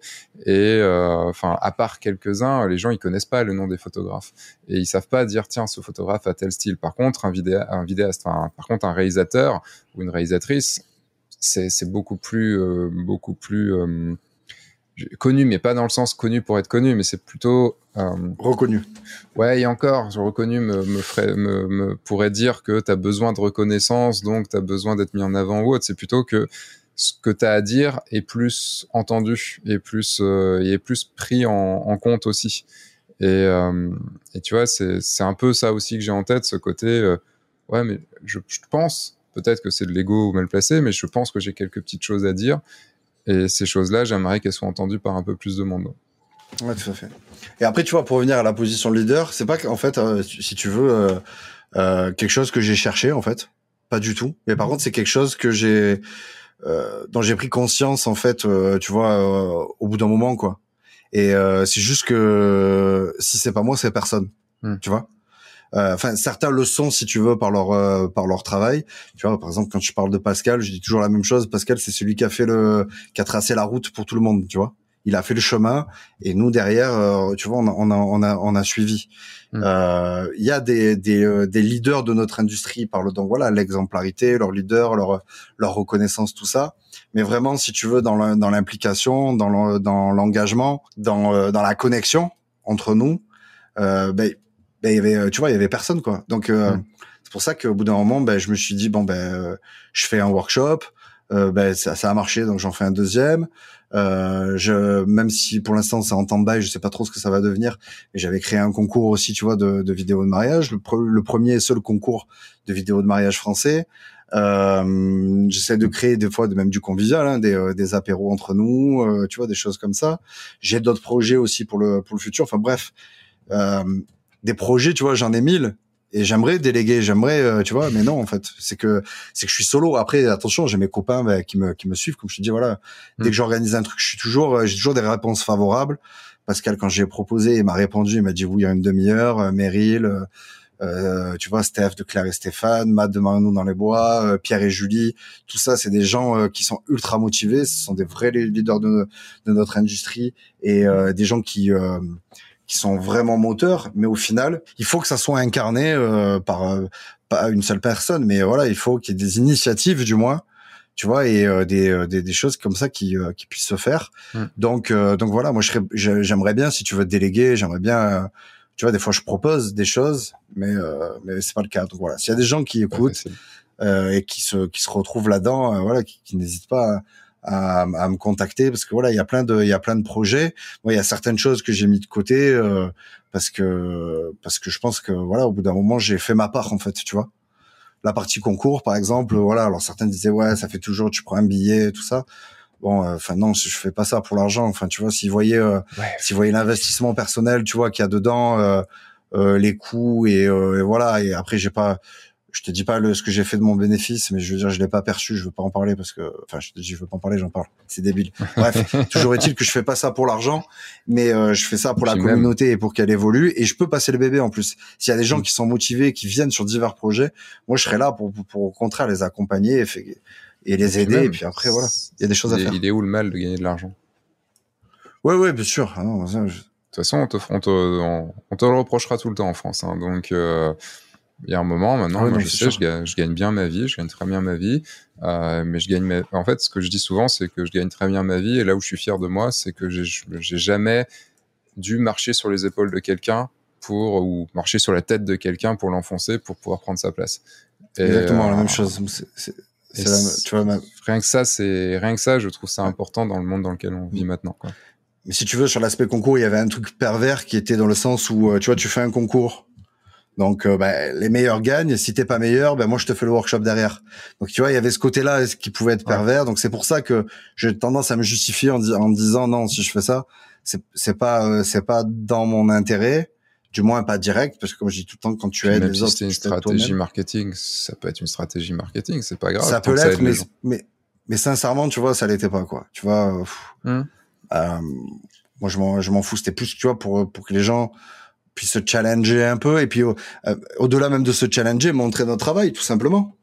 Tu vois ça fait un peu écho parce que c'est toujours pareil on est un peu tu vois j'ai envie que j'ai envie de valoriser le, le, la profession. J'ai envie que tu vois euh, les gens montrent leurs films. Certains ne montrent jamais leurs films. Au, je parle aux collègues ou tu vois ou montrent un peu tes images. Tu vois que les gens euh, regardent ce dont tu es capable et puis ça te permettra d'avoir un œil un œil critique tu vois.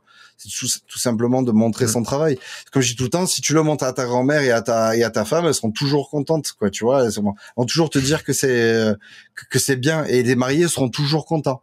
C'est pareil, c'est leurs images, ils sont. Si t'es au moins professionnel, tu vas toujours les, les satisfaire. Mm. Mais l'objectif, c'est d'aller plus loin, quoi. L'objectif, c'est quand même de, de le jour où avec un film de mariage, t'arrives à toucher euh, des centaines et des centaines de personnes qui n'ont rien à voir avec le mariage, mais juste ils ont kiffé, ben là tu seras épanoui en tant que créatif. Et c'est à ça qu'il mm. faut euh, qu'il faut qu'il faut prétendre. Je suis entièrement d'accord avec toi. Euh, on va terminer ce podcast par les, trois questions de fin. première question, quel est, au niveau matos, quel est ton, qui a un tout petit peu répondu, mais quel est ton objectif favori? Quel est l'objectif que tu utilises le plus, que tu utilises le plus souvent? J'ai ce 15 mm là qui est euh, qui est chouette chez Rix, euh, mais euh, donc j'aime tous les optiques, j'aime tous les optiques, toutes les optiques Rix, mais mais je pourrais pas utiliser que ça en fait, tu vois?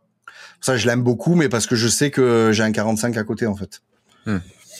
Et maintenant j'ai un 30 aussi. Donc je vais peut-être encore mieux aimer mon 15 parce que j'ai mon temps. Donc il y a une vraie complémentarité entre ces trois objectifs. Et après, à côté de ça, c'est les mêmes par contre. Hein. La focale qui est différente, mais après, en termes d'aspect, en termes de flair, ils sont très très similaires. Okay. Euh, juste certains, il y en a un qui est un petit peu plus petit, je crois. Mais euh, mais voilà, c'est vraiment. En fait, si tu veux, moi j'ai besoin d'avoir un rapport physique avec mon objectif, donc c'est pour ça que un, une optique ciné euh, full manuel, euh, pour moi c'est c'est parfait. Et avant, quand j'étais euh, sur du micro 4 tiers, donc chez chez chez toujours chez Panasonic en GH5, GH4, j'étais sur Voigtlander et pareil, tu vois, j'avais cette, euh, j'avais ce rapport très, très physique, limite émotionnel avec euh, mon objectif. Ok. Donc plutôt le 15. Si on avait quand même un, ce serait, le 15. En ce moment, ouais. Ok. En ce moment, oui.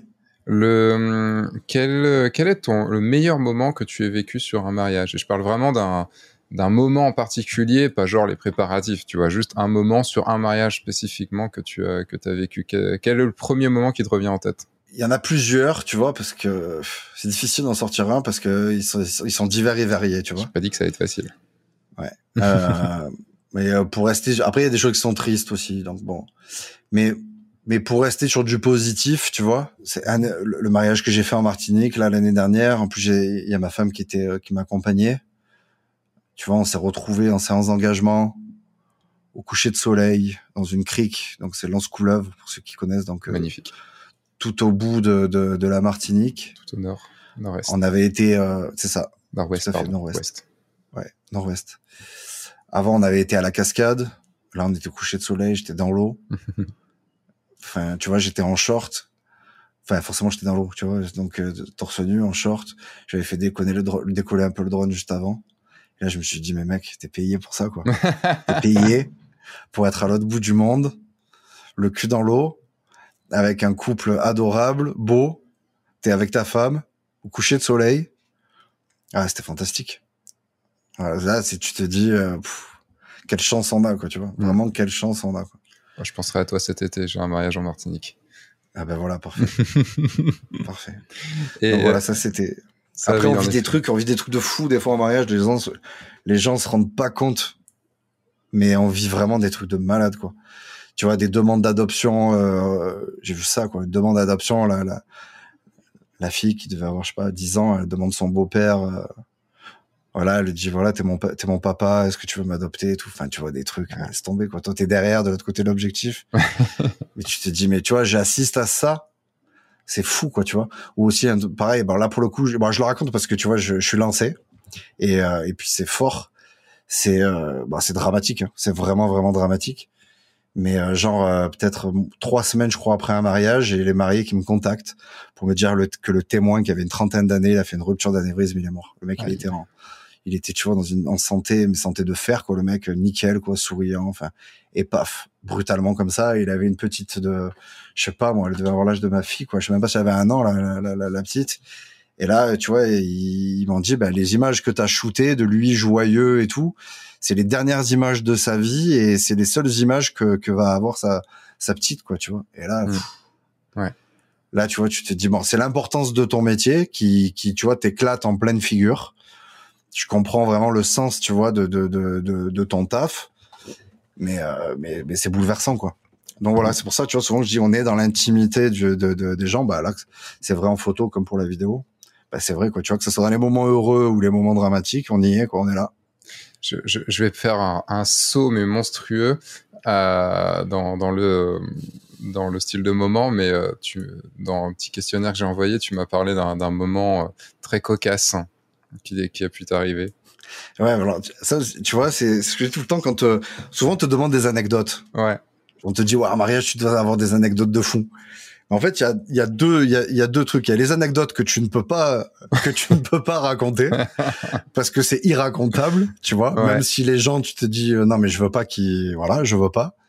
Et après, des fois, c'est que si tu, tu oublies quoi, tu sais, t'enchaînes. En fait, il se passe tellement de, de trucs qu'au bout d'un moment, même le, le, le- enfin, c'est tu vois, ça devient, c'est banalisé quoi. Tu vois, des, des- Mm. comme les gens ils me disent ouais, t'as des bagarres et tout dans les mariages, mais oui, enfin, tu vois, j'ai dû faire 150 mariages, j'ai dû voir 10 bagarres dans des mariages, même si ça reste Ah un ouais film, mais dans le nombre, Putain, ouais, ouais, tu- ouais, vu. 10. J'en ai fait autant, j'en ai pas vu, quoi.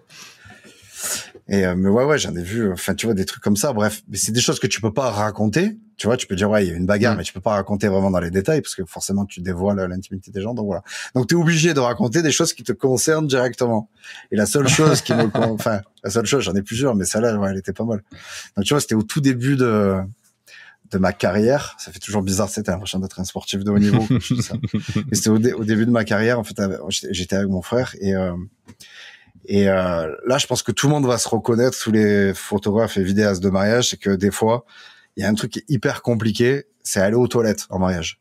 Parce que des fois, c'est tellement dans le rush que d'une, t'as pas le temps, et des fois, tu te retrouves dans des endroits où bah, il y a pas, y a pas de toilette, quoi. Et donc, on Mhm. était, euh, on était juste avant, on était à l'église, juste avant que tout le monde arrive, et avec mon frère, on avait envie de faire pipi, mais devant l'église, il y avait personne, quoi. Enfin, et, et encore moins de toilettes. Et donc, on se met derrière la voiture, et on commence à, donc on, on commence à pisser tous les deux quoi donc on, et là on discute en même temps on commence un peu à rigoler parce que bon tu vois c'est toujours un peu euh, cocasse quoi. Tu vois t'as deux barbus qui sont en train de pisser à côté d'une église où il y a des gens qui commencent à arriver. Et là je sens un truc qui se pose sur mon épaule. Et moi j'ai pas 36 phobies mais j'en ai une de phobie.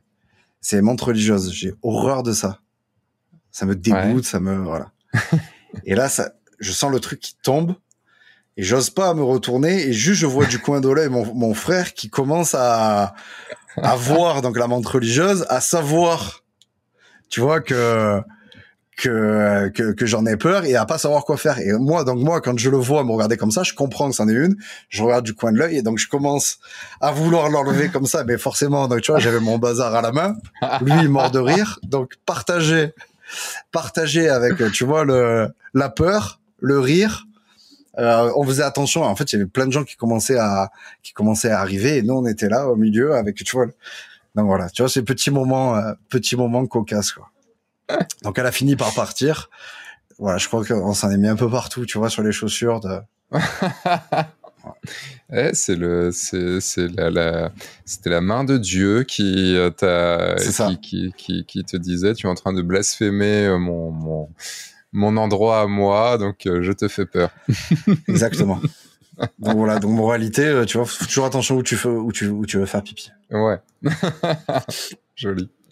Et dernière question, euh, quel est ton objectif de société, de, de- d'entreprise, donc où tu penses, où tu aimerais être dans 5 ans? Je sais pas euh, qui je serai en tant que vidéaste de mariage. Parce que, alors peut-être que l'avenir euh, me prouvera le contraire, mais je pense que la créativité est une énergie fossile Hmm. et que j'ai les, mes, la plupart de mes bons films, ils vont être plus derrière moi que devant. J'en ai D'accord. peut-être encore, j'en ai peut-être encore sous le pied, mais au bout d'un moment, je pense que je vais tourner en rond. Ok. Et que, et que voilà, je pense que tu vois, après, au bout d'un moment, euh, il sera, ça sera le temps de, de, de, de la transmission.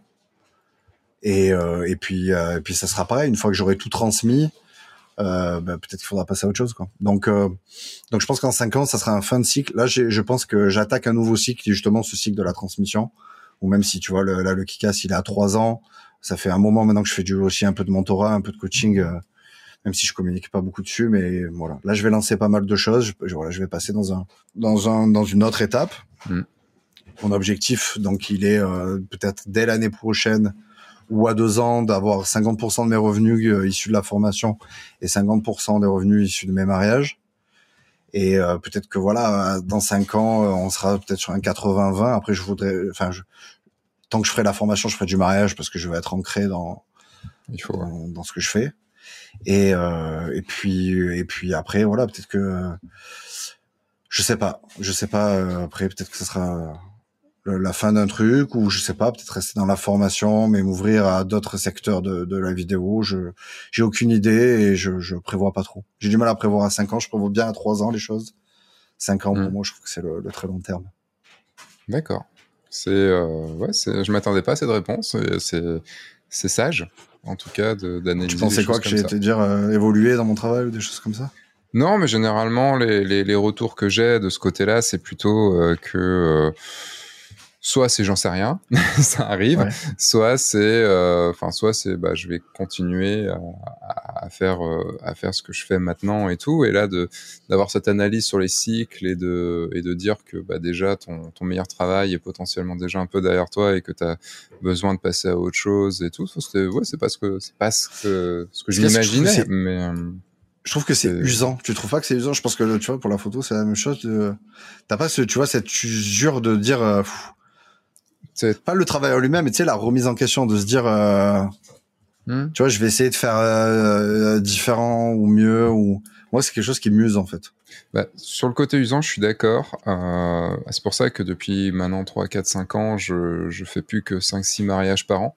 Et tu vois, je comptais réduire encore cette année et au final, j'ai eu des demandes un peu, un peu tardives que je, j'ai pas, je me suis pas vu refuser. Et, euh, et, donc j'ai quand même une saison de, de, six couples avec sept mariages, puis j'en ai un qui se marie deux fois. Et, euh, je veux voir est-ce que 2014, est-ce que 2013, euh, n'importe quoi, 2023, je je réduis ou pas? J'ai déjà deux mariages, euh, trois mariages. Est-ce que est-ce que je continue à en prendre ou pas? Tu vois, enfin, il y a un côté un peu usant en effet, mais un côté usant dans le sens où j'ai vu beaucoup de choses et et il va m'en falloir il va me falloir autre chose, tu vois, pour éviter que je m'ennuie. C'est surtout ça. en fait, moi, mon problème, c'est de m'ennuyer. Et je le vois aussi dans la formation. Maintenant, ça fait pas mal d'années que je forme. Euh, là, sur la photographie de mariage, ça fait plusieurs années que je, je forme aussi. Alors, c'est toujours, j'ai toujours une passion pour la formation parce que c'est quelque chose qui, voilà, quand ce qu'on disait tout à l'heure, c'est putain, mais il faut que ça fonctionne, mec. Enfin, faut que tu y arrives. Faut que si tu as envie de vivre de la photo de mariage, putain, mais euh, je suis là, quoi. C'est, euh, je vais pas te lâcher, quoi. C'est euh, si, si tu montres que tu es motivé, euh, enfin, je le vois, tu vois, j'ai des, j'ai des lives prévus de deux heures, mais c'est pas rare que ça dure deux heures et demie euh, ou deux ou trois heures des fois. Bien sûr. Et euh, tu, tu donnes sans compter, quoi. Enfin, sans compter, sans trop compter aussi. À un moment, tu dis bon, j'ai quand même ma vie à côté. Mais euh, mais il y a un moment où je pense qu'il y a une lassitude qui peut arriver, et c'est là où tu vois déléguer, c'est une bonne chose aussi. Là, j'ai commencé à déléguer quelques petites choses qui me permettent de me libérer aussi du temps et pour aller aussi vers les choses qui me plaisent, comme par exemple le cinéma ou les autres trucs. Euh, et je sais que je serai plus fort parce que je veux pas lâcher. Je serai plus fort dans ce que je fais actuellement si je si si mon cerveau il est euh, il ah, est euh, il est pas attiré mais il est nourri par par toutes ces autres choses parce que j'apprends énormément aussi par le fait de me remettre en question et je pense que c'est un besoin que j'ai c'est toujours de faire ce saut dans le vide, tu vois, c'est pas pour rien que ma formation s'appelle le grand saut, c'est qu'il y a un moment, faut sauter dans le vide, et le truc, c'est quand, quand t'arrives à un moment où c'est, c'est la routine, bah, t'es plus excité, t'es plus, euh, t'as plus ce truc qui te fait dire, il y a plus de challenge, tu vois, et t'as besoin mm. de retrouver un nouveau challenge. C'est pour ça, mais moi, tu vois, j'ai tendance à, comment dire, enfin, tendance. Je pense que je suis, un jour, je serai capable de dire, c'est bon, tu vois, enfin, mm. arrêt. Ouais. Et tout est fini, tu vois, la forme, enfin, voilà, ce monde de la vidéo sera fini pour, euh, pour aller sur un truc euh, peut-être dont j'aurais jamais eu l'idée avant puisque j'aurais jamais eu l'idée d'être vidéaste de mariage un jour dans ma vie donc euh, voilà. Donc je pense qu'un jour ça va m'arriver. Après je me sens pas prêt pour ça encore tu vois parce que justement je pense que j'ai encore des choses à dire hmm. et j'ai des choses à transmettre mais je pense que j'arriverai à un point où ça sera voilà ça sera fini et je passerai à autre chose quoi. Ouais. Par contre tu vois la, la difficulté c'est c'est trouver un métier euh, un métier avec une telle liberté, euh, tu vois, un tel épanouissement, mm. et en même temps où tu gagnes bien ta vie, voilà, ce sera un challenge à relever. Bah c'est pour ça, tu vois, que le, dans ma stratégie, le côté, euh, bah, la formation me permet de ramener de l'argent et euh, tout en faisant bien les choses, et il me permet de financer des choses que les choses que j'ai envie de faire à côté. et c'est ça en fait. L'idée, c'est tout l'argent que j'arrive à économiser, euh, il va être un moment rebalancé dans, dans, dans, mon activité à côté parce que je sais que en plus le cinéma c'est pas c'est pas quelque chose qui ne coûte pas cher. C'est quelque chose qui coûte très très très, très très très très cher. Exactement. d'où le fait d'avoir des producteurs et tout ça. Euh, Et ben en tout cas, c'était un, un, plaisir vraiment de de, de, d'échanger avec euh, avec toi sur tout ça. Euh, où est-ce que les gens peuvent te suivre? Tu parlais d'Instagram, de TikTok, de ton site et tout. C'est quoi le mieux? Ouais, bon après principalement sur, euh, on va dire, oui, évidemment Instagram, mon site internet. Voilà, mon site internet, c'est là où mon univers est le plus euh, est le plus présent et le plus cohérent. Et après, voilà, je suis quand même actif sur Insta. Hmm. Et après, euh, TikTok pour les pour les collègues, il n'y a pas vraiment d'intérêt. C'est plus justement pour essayer d'aller chercher des nouveaux, pas des nouveaux clients, mais des nouvelles, tu vois, possibilités, quoi. Hmm. Voilà. De toute façon, les liens sont dans la description. Euh, et une dernière question, pourquoi Faco Mocher euh, C'est un surnom mais qui est venu euh, naturellement en fait. C'est mes copains, voilà. C'est Stéphane Defer et, et Matt Morel Reynaud, mes deux collègues vidéastes, mes deux acolytes qui m'ont qui ont commencé à me surnommer comme ça. Donc c'est dans un film. Donc tu vois, pareil, t'es cinéphile, mais celui-là t'as pas dû le voir. C'est quatre saisons Espigoule. Ah non, je l'ai pas, dû le voir celui-là. Non mais très peu de gens ont vu ce film euh, et encore moins des gens qui sont pas du sud. C'est ah un faux, euh, un vrai faux documentaire en fait euh, des années 2000. C'est le quotidien d'un, c'est le quotidien d'un village en fait Espigoule qui ne s'appelle pas Espigoule d'ailleurs, qui s'appelle Gina Servi. Et et donc donc c'est très pagnolesque si tu veux, très rocambolesque. En fait, tu vois, il y a cet esprit un peu un peu du sud, et dedans il y a une bête étrange, féroce, qui est le Facomocher, qui est une sorte de sanglier, euh, de sorte de sanglier, euh, comment dire, euh, loup-garou, un sanglier garou, tu vois. Donc ils l'appellent le Facomocher. Et donc de fil en aiguille, ils se sont mis à appeler comme ça. Je sais pas trop, tu vois comment. Et voilà, c'est resté, c'est devenu mon mon surnom et c'est devenu un peu le nom de mon avatar et de de mon la personne que j'incarne sur les réseaux. Ok, donc ce sera un Mathias Garou, quoi. C'est un peu ça. Tant que tu te mets pas à chanter, ça va. Le... ça risque pas. euh, et eh ben, j'irai le voir, enfin, s'il y a possibilité, parce que j'ai l'impression que c'est difficile, euh, il doit être difficile. Ouais, il est difficile à voir, mais c'est très euh, marrant, c'est très très marrant. Eh ben, un grand merci à toi, Mathias. Euh, moi, je vais euh, continuer, je vais te dire au revoir et je vais continuer pour la fin de ce podcast. Donc, restez, restez un petit peu. De toute façon, vous êtes sûrement en train de conduire ou en train de faire du jogging ou faire la vaisselle. Donc, vous n'avez pas le bouton pour pouvoir passer au suivant. Donc, continuez. Je, vous ai sous la main. Et en tout cas, voilà. Merci, Mathias. Et puis, ce sera un grand plaisir de sûrement te rencontrer un jour prochain. On aura sûrement l'occasion de se rencontrer et d'aller, euh, d'aller se boire un verre ensemble. Avec grand plaisir. Un grand merci à Mathias d'avoir partagé toute son expérience autour de la vidéo de mariage, qu'on ait pu parler de, de, de, forcément de bête vidéo de mariage, qu'on ait pu parler de cinéma, qu'on ait pu parler workshop, qu'on ait pu parler plein de choses. On aurait pu encore parler pendant des heures, je pense.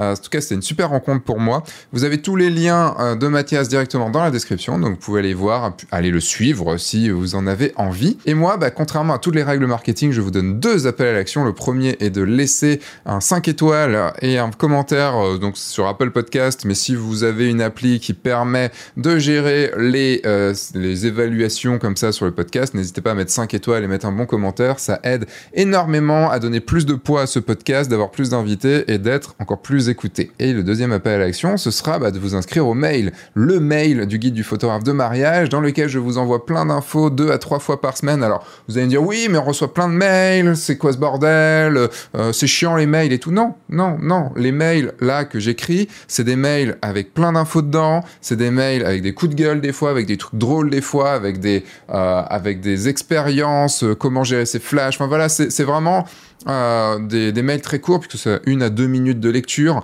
et euh, dans lesquels je vous donne beaucoup, beaucoup d'informations qui vous feront devenir un ou une meilleure photographe de mariage. Et c'est peut-être là que vous avez découvert aussi l'existence de ce podcast pour certains et certaines d'entre vous.